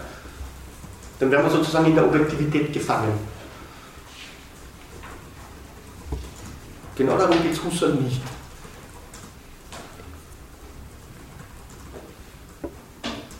Aber wie kann man die Intersubjektivität in diese Innerlichkeit des Ego, in dieses intentionale Leben hineinbringen. Das ist die ganze große Frage. Husserl geht in vielen, vielen Anläufen seit eigentlich den frühen 20er Jahren, früher schon teilweise, auf das Problem dessen zurück, was man damals Empathie genannt hat oder Fremderfahrung und fragt danach, wie kann mir fremdes Seelenleben gegeben sein? Das ist die klassische, die klassische Problematik. Man hat das als Einfühlungsproblematik bezeichnet je länger Husserl darüber nachdenkt, desto klarer wird ihm werden, dass es überhaupt nicht darum geht, sich in ein fremdes Ich einzufühlen. Weil um sich in ein fremdes Ich einzufühlen, muss dieses fremde Ich überhaupt schon mal sozusagen mir erfahrungsmäßig etwas zu denken geben oder an mich appellieren, würde Levinas sagen. Mich affizieren, vielleicht noch grundlegender gesprochen. Wenn mich der andere nicht affiziert, spricht er mich nicht an. Und Levinas würde sagen, okay, dann haben wir da sozusagen die Grundprobleme der Ethik versteckt. Wenn mich der andere nicht anspricht, gibt es keinen Grund dafür, ihm gegenüber ethisch zu handeln. Wenn ich dem anderen gegenüber indifferent bin, dann kann ich mit dem anderen im Prinzip machen, was ich will. Er spricht mich nicht an. Ich muss ihm nicht antworten. Und das Paradox der Ethik wäre ja genau, dass ich gegenüber dem anderen nicht nicht antworten kann. Es gibt einen Antwortzwang. Deswegen wird Levinas dann sagen, das erste Gebot des anderen heißt, du wirst mich nicht töten. Was eine ganz seltsame Futurkonzeption ist, Konstruktion ist. Du wirst mich nicht töten. Wieso nicht? Also, denken Sie an, an den Nationalsozialismus, ja, sozusagen der Schwur des Nationalsozialismus hieß, du sollst töten. Was sollst du töten, wäre die Frage, die man sich stellen muss. Ja? Offensichtlich nichts Menschliches mehr. Das ist ja genau, ja, was Arendt beispielsweise durch die Banalität des Bösen zu belegen versuchte.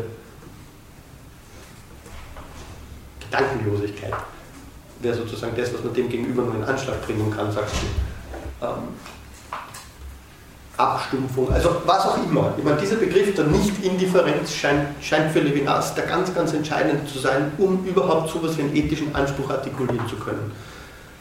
Und wenn man davon ausgeht, dass es sich dabei um eine doppelte Negation handelt, dann kann man davon ausgehen, dass das ursprüngliche Verhältnis zum anderen vielleicht in dieser Genese zu fassen ist.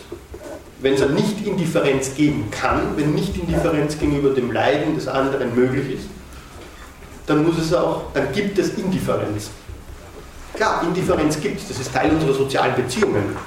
Also stellen Sie sich soziale Beziehungen vor, die völlig auf Affektivität, auf der Basis der Affektivität stattfinden würden. Also da wäre Leben überhaupt nicht möglich. Es wären, es wären permanent alle völlig überfordert. Ja? Sozusagen ethisch traumatisiert, permanent. Ja? Solche Wesen könnten überhaupt nicht miteinander umgehen. Ja? Aber das heißt, es gibt auch eine Erfahrung der Differenz zunächst mal. Nicht Indifferenz, Indifferenz, Differenz. Und die Frage ist genau, da, darum geht es Husserl, deswegen ist Husserl für Levinas so relevant, wie wird diese Differenz erfahren? Wie wird in meiner Erfahrung, ich erfahre nicht ich, also etwas, das nicht ichlich ist, das nicht meiner Subjektivität entspricht, wie kann es sein, dass ich nicht ich als alter Ego, als anderes Ich erfahre? Wie kann das sein? Muss ich das? Oder ist das nicht gerade das größte Rätsel oder das größte Wunder? Dass das möglich ist, dass ich nicht ich als anderes Ich erfahre. Und dass mich das auch noch verpflichtet. Also Sie verstehen schon, mein, mein, Hinweis auf die Pflicht, auf Kant ist jetzt einer, der, der, der, irgendwie sagen will, die Pflicht gegenüber dem anderen ist was sehr, sehr Spätes. Ja. Zunächst muss mich mal dieser andere affizieren können. Und die Frage ist, ist eben die Subjektivität so verfasst, dass das, naja, einfach läuft, dass es die Möglichkeit einfach gibt. Ist es vielleicht, Arendt würde das Argument ins Spiel bringen, ist es vielleicht die Struktur der modernen Gesellschaft, die Bürokratie, ja, die Niemandsherrschaft, der es gelungen ist, in einer gewissen Ausgestaltung die Affektivität die Interaffektivität, wenn man so will, so zu reduzieren, dass mich der andere nicht mehr anspricht? Ist das ausreichend dafür? Oder gibt es andere Beweggründe? Gibt es überhaupt Beweggründe? Ja? Ist das überhaupt eine Willensfrage? Oder was steht da am Spiel? Gut, wir sind immer nur beim Kogito. Äh, aber Sie sehen, worauf ich hinaus will, ist eigentlich, wenn, wenn, wenn ich Levinas mit Ihnen lesen möchte, ist, dass man die allertrivialsten Annahmen, die in der, in der Moralphilosophie so getroffen werden, dass man die nur in Frage stellen kann oder soll. Ja. Weil es einfach nicht so, so ganz einfach und bruchlos funktioniert, dass man beispielsweise vom Monolog ausgeht, dass man das Gewissen herbeiruft das Gewissen war offensichtlich kein Problem.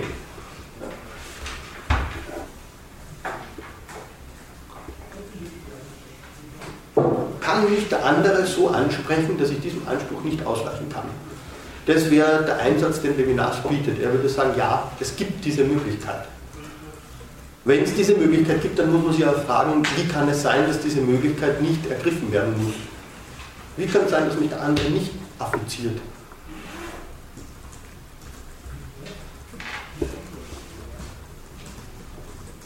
Gut. Ich halte es nur mehr als, als, als sozusagen übergreifende Fragestellung fest, die ich mit Levinas festmachen will. Gehen wir nochmal zum Kogito zurück. Aber Sie sehen, in der Phänomenologie lässt sich sozusagen das, die übergreifendste Fragestellung aus dem einfachsten ab, ab, ableiten oder entwickeln, nicht ableiten. Das ist kein logisches Schließen. Ähm, die Frage des Kogito als Bewusstsein von etwas das Kogito als intentionales Bewusstsein gefasst, impliziert eben diese Horizonthaftigkeit der Erfahrung. Diese Horizonthaftigkeit der Erfahrung impliziert den Welthorizont als, Husserl sagt, Horizont der Horizonte, als Verweisungszusammenhang. Sie impliziert aber genauso dieses Moment der Intersubjektivität. Dieses Moment der Intersubjektivität als, naja, Terminus a quo oder ad quem. Denken wir von der Intersubjektivität aus oder denken wir auf sie hinzu? Offensichtlich, da uns die Welt nur in Abschattungen gegeben ist, in Perspektiven gegeben ist, brauchen wir den anderen. Der andere verbirgt uns die Objektivität der Welt. Wenn wir nicht wissen, ob das ein, ein Packerl ist oder eine Bombe, dann werden wir jemanden fragen. Also wir fragen vielleicht einen Spezialisten. Oder wir schicken den anderen vor, um es auszuprobieren. Äh, es ist beides ein intersubjektiver Akt. Es ist beides auf der Grundlage dessen, sozusagen ein von mir intendiertes Handeln, dass ich darum weiß, dass andere dieses und jenes können. Man muss sich trotzdem fragen, was in der einen und anderen Hinsicht die Menschen sozusagen dazu befähigt, andere Menschen dies oder jenes tun zu lassen oder tun, zu tun zu verpflichten. Ja? Aber die Intersubjektivität bleibt das strukturierende Moment. Das Problem scheint nur zu sein, dass Intersubjektivität überhaupt noch kein ethischer Begriff ist. Natürlich, es gibt sozusagen moralische Kodizes, in denen in gewissen Lebensformen intersubjektive Verhältnisse ausgestattet werden, ausgestaltet werden, artikuliert werden, gelebt werden. Aber das sind, eben, das sind sozusagen Lebensformen und das sind Traditionen. Also so wie in der griechischen Antike äh, die Einheit der Polis als Einheit des Streits gefasst wurde, wurde sie als etwas gefasst, das grundsätzlich seine, seine, seine Einheit und seine, seine ontologische Geltung aus der, aus der Vermöglichkeit bezieht, dass sie Krieg führen kann. Also die Figur des Hopliten zum Beispiel in der griechischen Polis steht dafür, dass die Einheit dieser Polis als eine Einheit im Kampf sich selbst erfahren kann. Gut, dann haben Sie die ganze Freund-Feind-Problematik drinnen und sozusagen die Figur der Abgrenzung drinnen. Die Figur des Griechen und des Barbaren. Ja. Bitte. Ich habe eine Frage und zwar, ähm, was ändert es jetzt diese Intersubjektivität, also die Erkenntnis von dem, was jetzt das Paket ist, also ob Bombe oder, mhm. oder Brief, was ändert das an dem Ist-Zustand von dem Ding, ob jetzt die Erkenntnis erfolgt? Nicht, nicht. Es geht ja nur, es geht nur darum, dass ich in meinem Verhältnis zur Welt bereits auf ein Verhältnis zu anderen, auf ein Verhältnis zu anderen rekurriere. Also ich hätte, Aber das braucht es nicht. Oder schon? Notwendigerweise. Also die Objektivität der Welt ist mir ja überhaupt nur dadurch erschlossen, dass ich sie mit anderen teile. Ich für mich hätte überhaupt keine objektive Welt. Wenn ich wirklich solo so ipse wäre, ja, aber wäre das, dann, das dann außerhalb nicht vorhanden, wenn die, wenn die, wenn das, Subjektivität dann nicht vorhanden wäre? Das ist die Frage, wie man das überhaupt artikulieren könnte. Also, Arendt würde sagen, Pluralität ist ein irreduzibles Konstitutivum ja, des Menschlichen. Ich kann überhaupt nichts artikulieren ohne dieses Faktum der Pluralität. Ja. Für Arendt ist es sozusagen am Grund der politischen Welt. Also ihre Fragestellung ist eine ganz andere als die Husserls. Husserl fragt danach, wie gibt es überhaupt Welt für mich? Wie, wie ist überhaupt etwas als etwas zu explizieren? Ja? Wo habe ich überhaupt die Vermöglichkeiten, dass ich dieses als jenes auslege? Ja? Und da, da, kommt dann im Prinzip auch schon die ganze Hermeneutik rein. Ja? Also etwas als etwas wahrzunehmen. Ja? Etwas als etwas zu bestimmen, Unbestimmbares in Bestimmtes überzuführen. Ja. All diese Prozesse setzen im Prinzip voraus, dass es diesen Welthorizont gibt, in dem mir das möglich ist. Und ich kann es letztlich nur, kann letztlich Gewissheit nur darüber erlangen, dass ich andere habe, die mir das verifizieren. Meine Gewissheit bleibt immer einseitig. Aber dann kann der Horizont ja nie ganz fassbar sein. Der Horizont ist nie ganz fassbar. Der Horizont ist immer das offene, aufschließende, aber nie irgendwas Abschließendes. Horizont, Horizont ist, ist ein Verb im Griechischen. Ja? Der ist nie fix. Das heißt abschneiden. Ja? Es ist sozusagen die zufällige Weise, wie mein jetziges Gesichtsfeld beschränkt ist.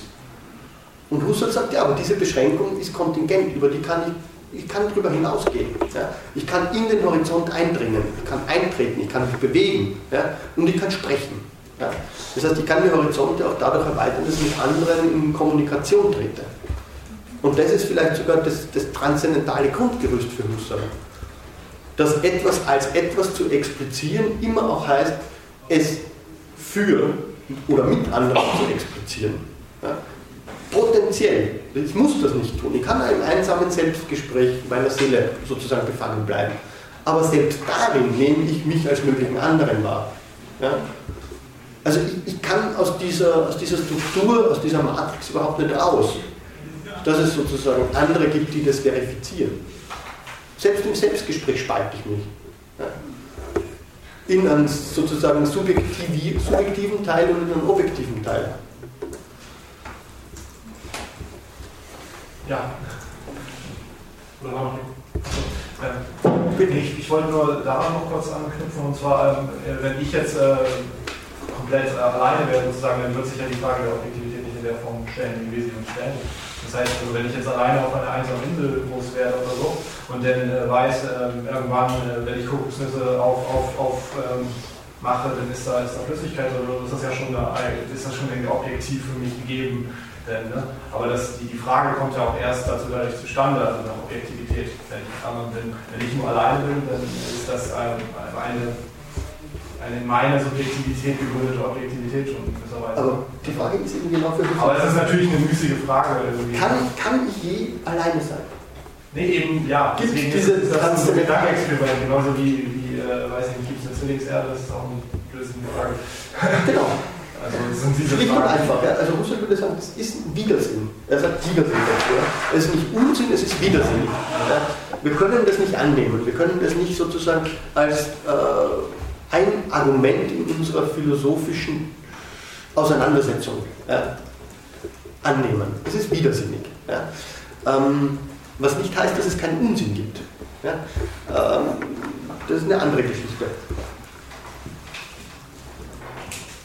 Es ist widersinnig, aber das heißt, dass die, die, die Infrastruktur von Sinn grundsätzlich intersubjektiv sein muss für Husserl. Das kann nicht anders sein. Ja. Auch wenn ich, und Merleau-Ponty das sehr, sehr schön mal, er hat einen sehr berühmten Artikel geschrieben, der heißt Der Philosoph und sein Schatten. Und dort schreibt er, dass Husserl dieses ganze scheinbar unsinnige Denkexperiment, diesen Rückgang auf das reine Ich, diesen Rückgang auf den Solus Ipse, auf die wie es auch heißt, Primordialsphäre. Dass Husserl alles das veranstalten musste, ja, um zu zeigen, dass sozusagen auf, auf der basalsten Ebene unserer Erfahrung genau das Gegenteil der Fall ist. Ja. Und er nennt es dann aber ähm, eben nicht eine Philosophie mehr, weil Husserls Philosophie sich ja auch als eine Wesenslehre versteht, als eine Eidetik, er nennt es dann nicht mehr eine Wesenslehre im klassischen Sinne, sondern das Wesen der Intersubjektivität zum Beispiel ist nicht ein Wesen im platonischen Sinne oder auch eine Invariante im mathematisch-logischen Sinne, sondern wenn nennt es äh, etre sauvage, wildes Wesen. Ja? Äh, ein Wesen, das in der Erfahrung fungiert. Ja?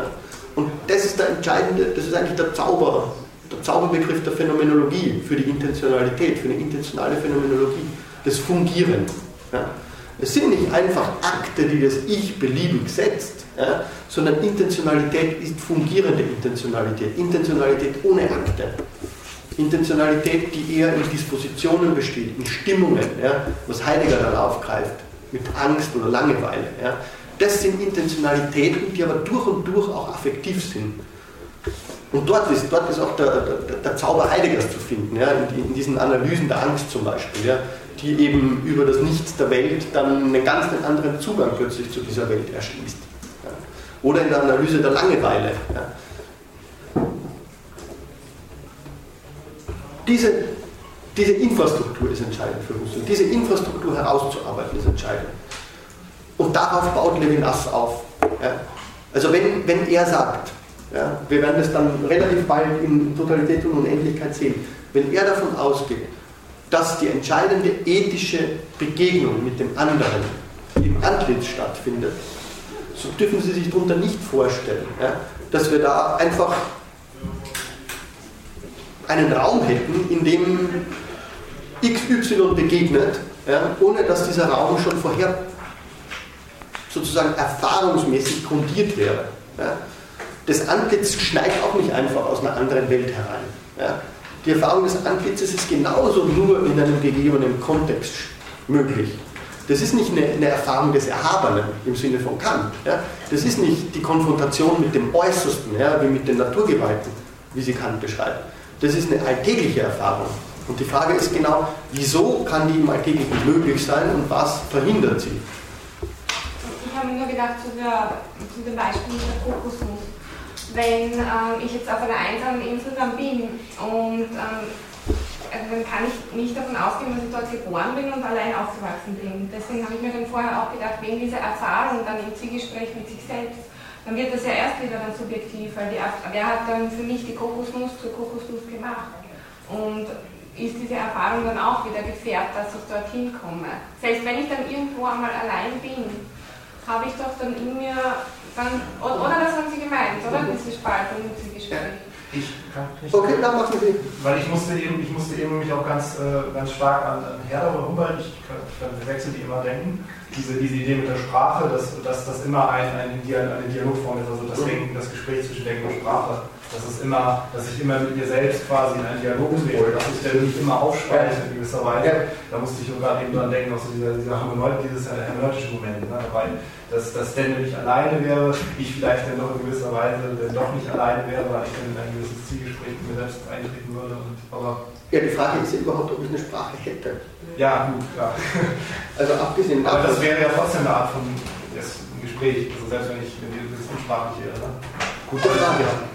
Äh, die Frage ist natürlich auch die, ich meine, der Mensch ist sozusagen ontologisch unselbstständig, der kann ja überhaupt nicht überleben wie, wie komme ich, komm ich in diese Situation? Ja? Ähm, Gibt es Tiere?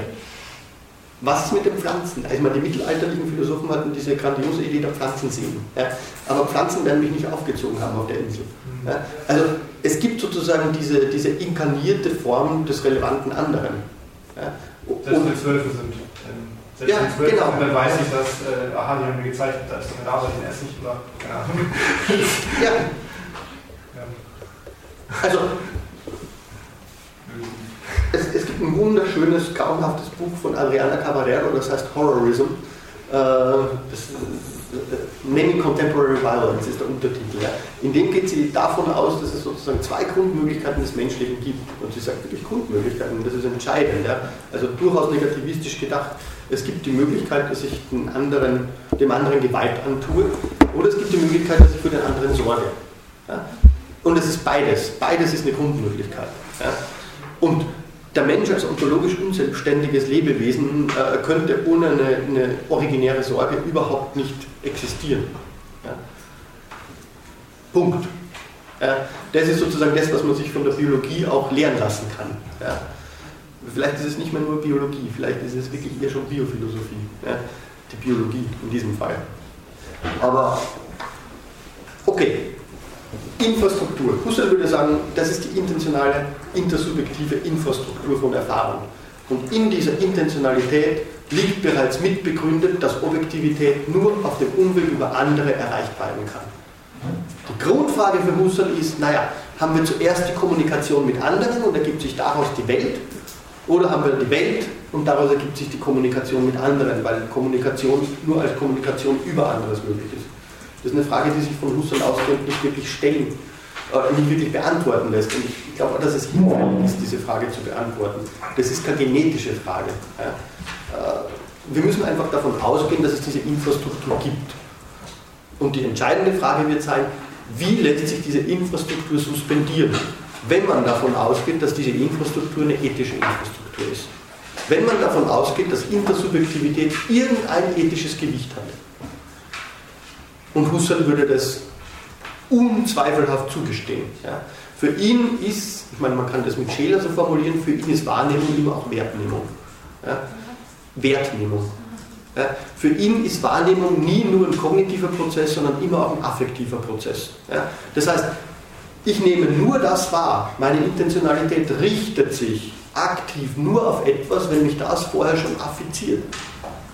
Affizieren heißt ansprechen, affizieren heißt ad, ad facere, jemandem etwas antun. Ja? Das heißt, Intentionalität ist nie eine Einbahnstraße. Ich bin nicht sozusagen das imperiale Ich, das seine Sinngebungsakte halt auf das richtet, was ihm gerade gefällt, ja? sondern das Ich ist ausgesetzt. Ja? Es ist exponiert, sagt Levinas dann. Es ist immer schon für all das offen, was ihm gegenübertritt. Und das ist nicht unbedingt eine nette Welt. Ja? Also der Punkt ist, diese Motivationsstrukturen der Welt Sinn abzuringen ja, oder ihr Sinn zu geben, die stehen permanent im Widerstreit. Davon von ihr affiziert zu werden und nie nur sie rezeptiv hinzunehmen. Ja, für Husserl ist Rezeption im Gegensatz zu Kant immer schon ein aktiver Prozess, der ist von einer ganz basalen Aktivität durchdrungen. Ja. Ich bin nie rein passiver Rezipient, sondern indem mich etwas anspricht, antworte ich schon darauf.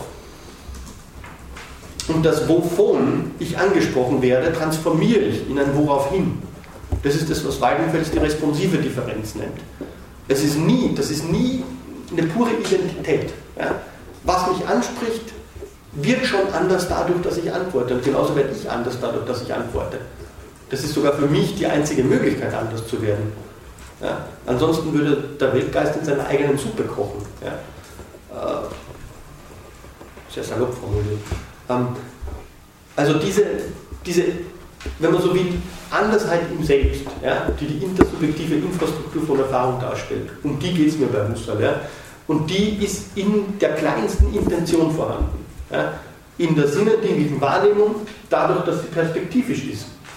Dass sie perspektivisch ist, heißt, dass sie durch ein anderes mögliches Ego sozusagen ergänzt werden muss. Und selbst wenn ich mir dieses andere Ego nur denke, imaginiere, im Modus des als ob, deswegen ist für Husserl die Fantasie so relevant. Ja?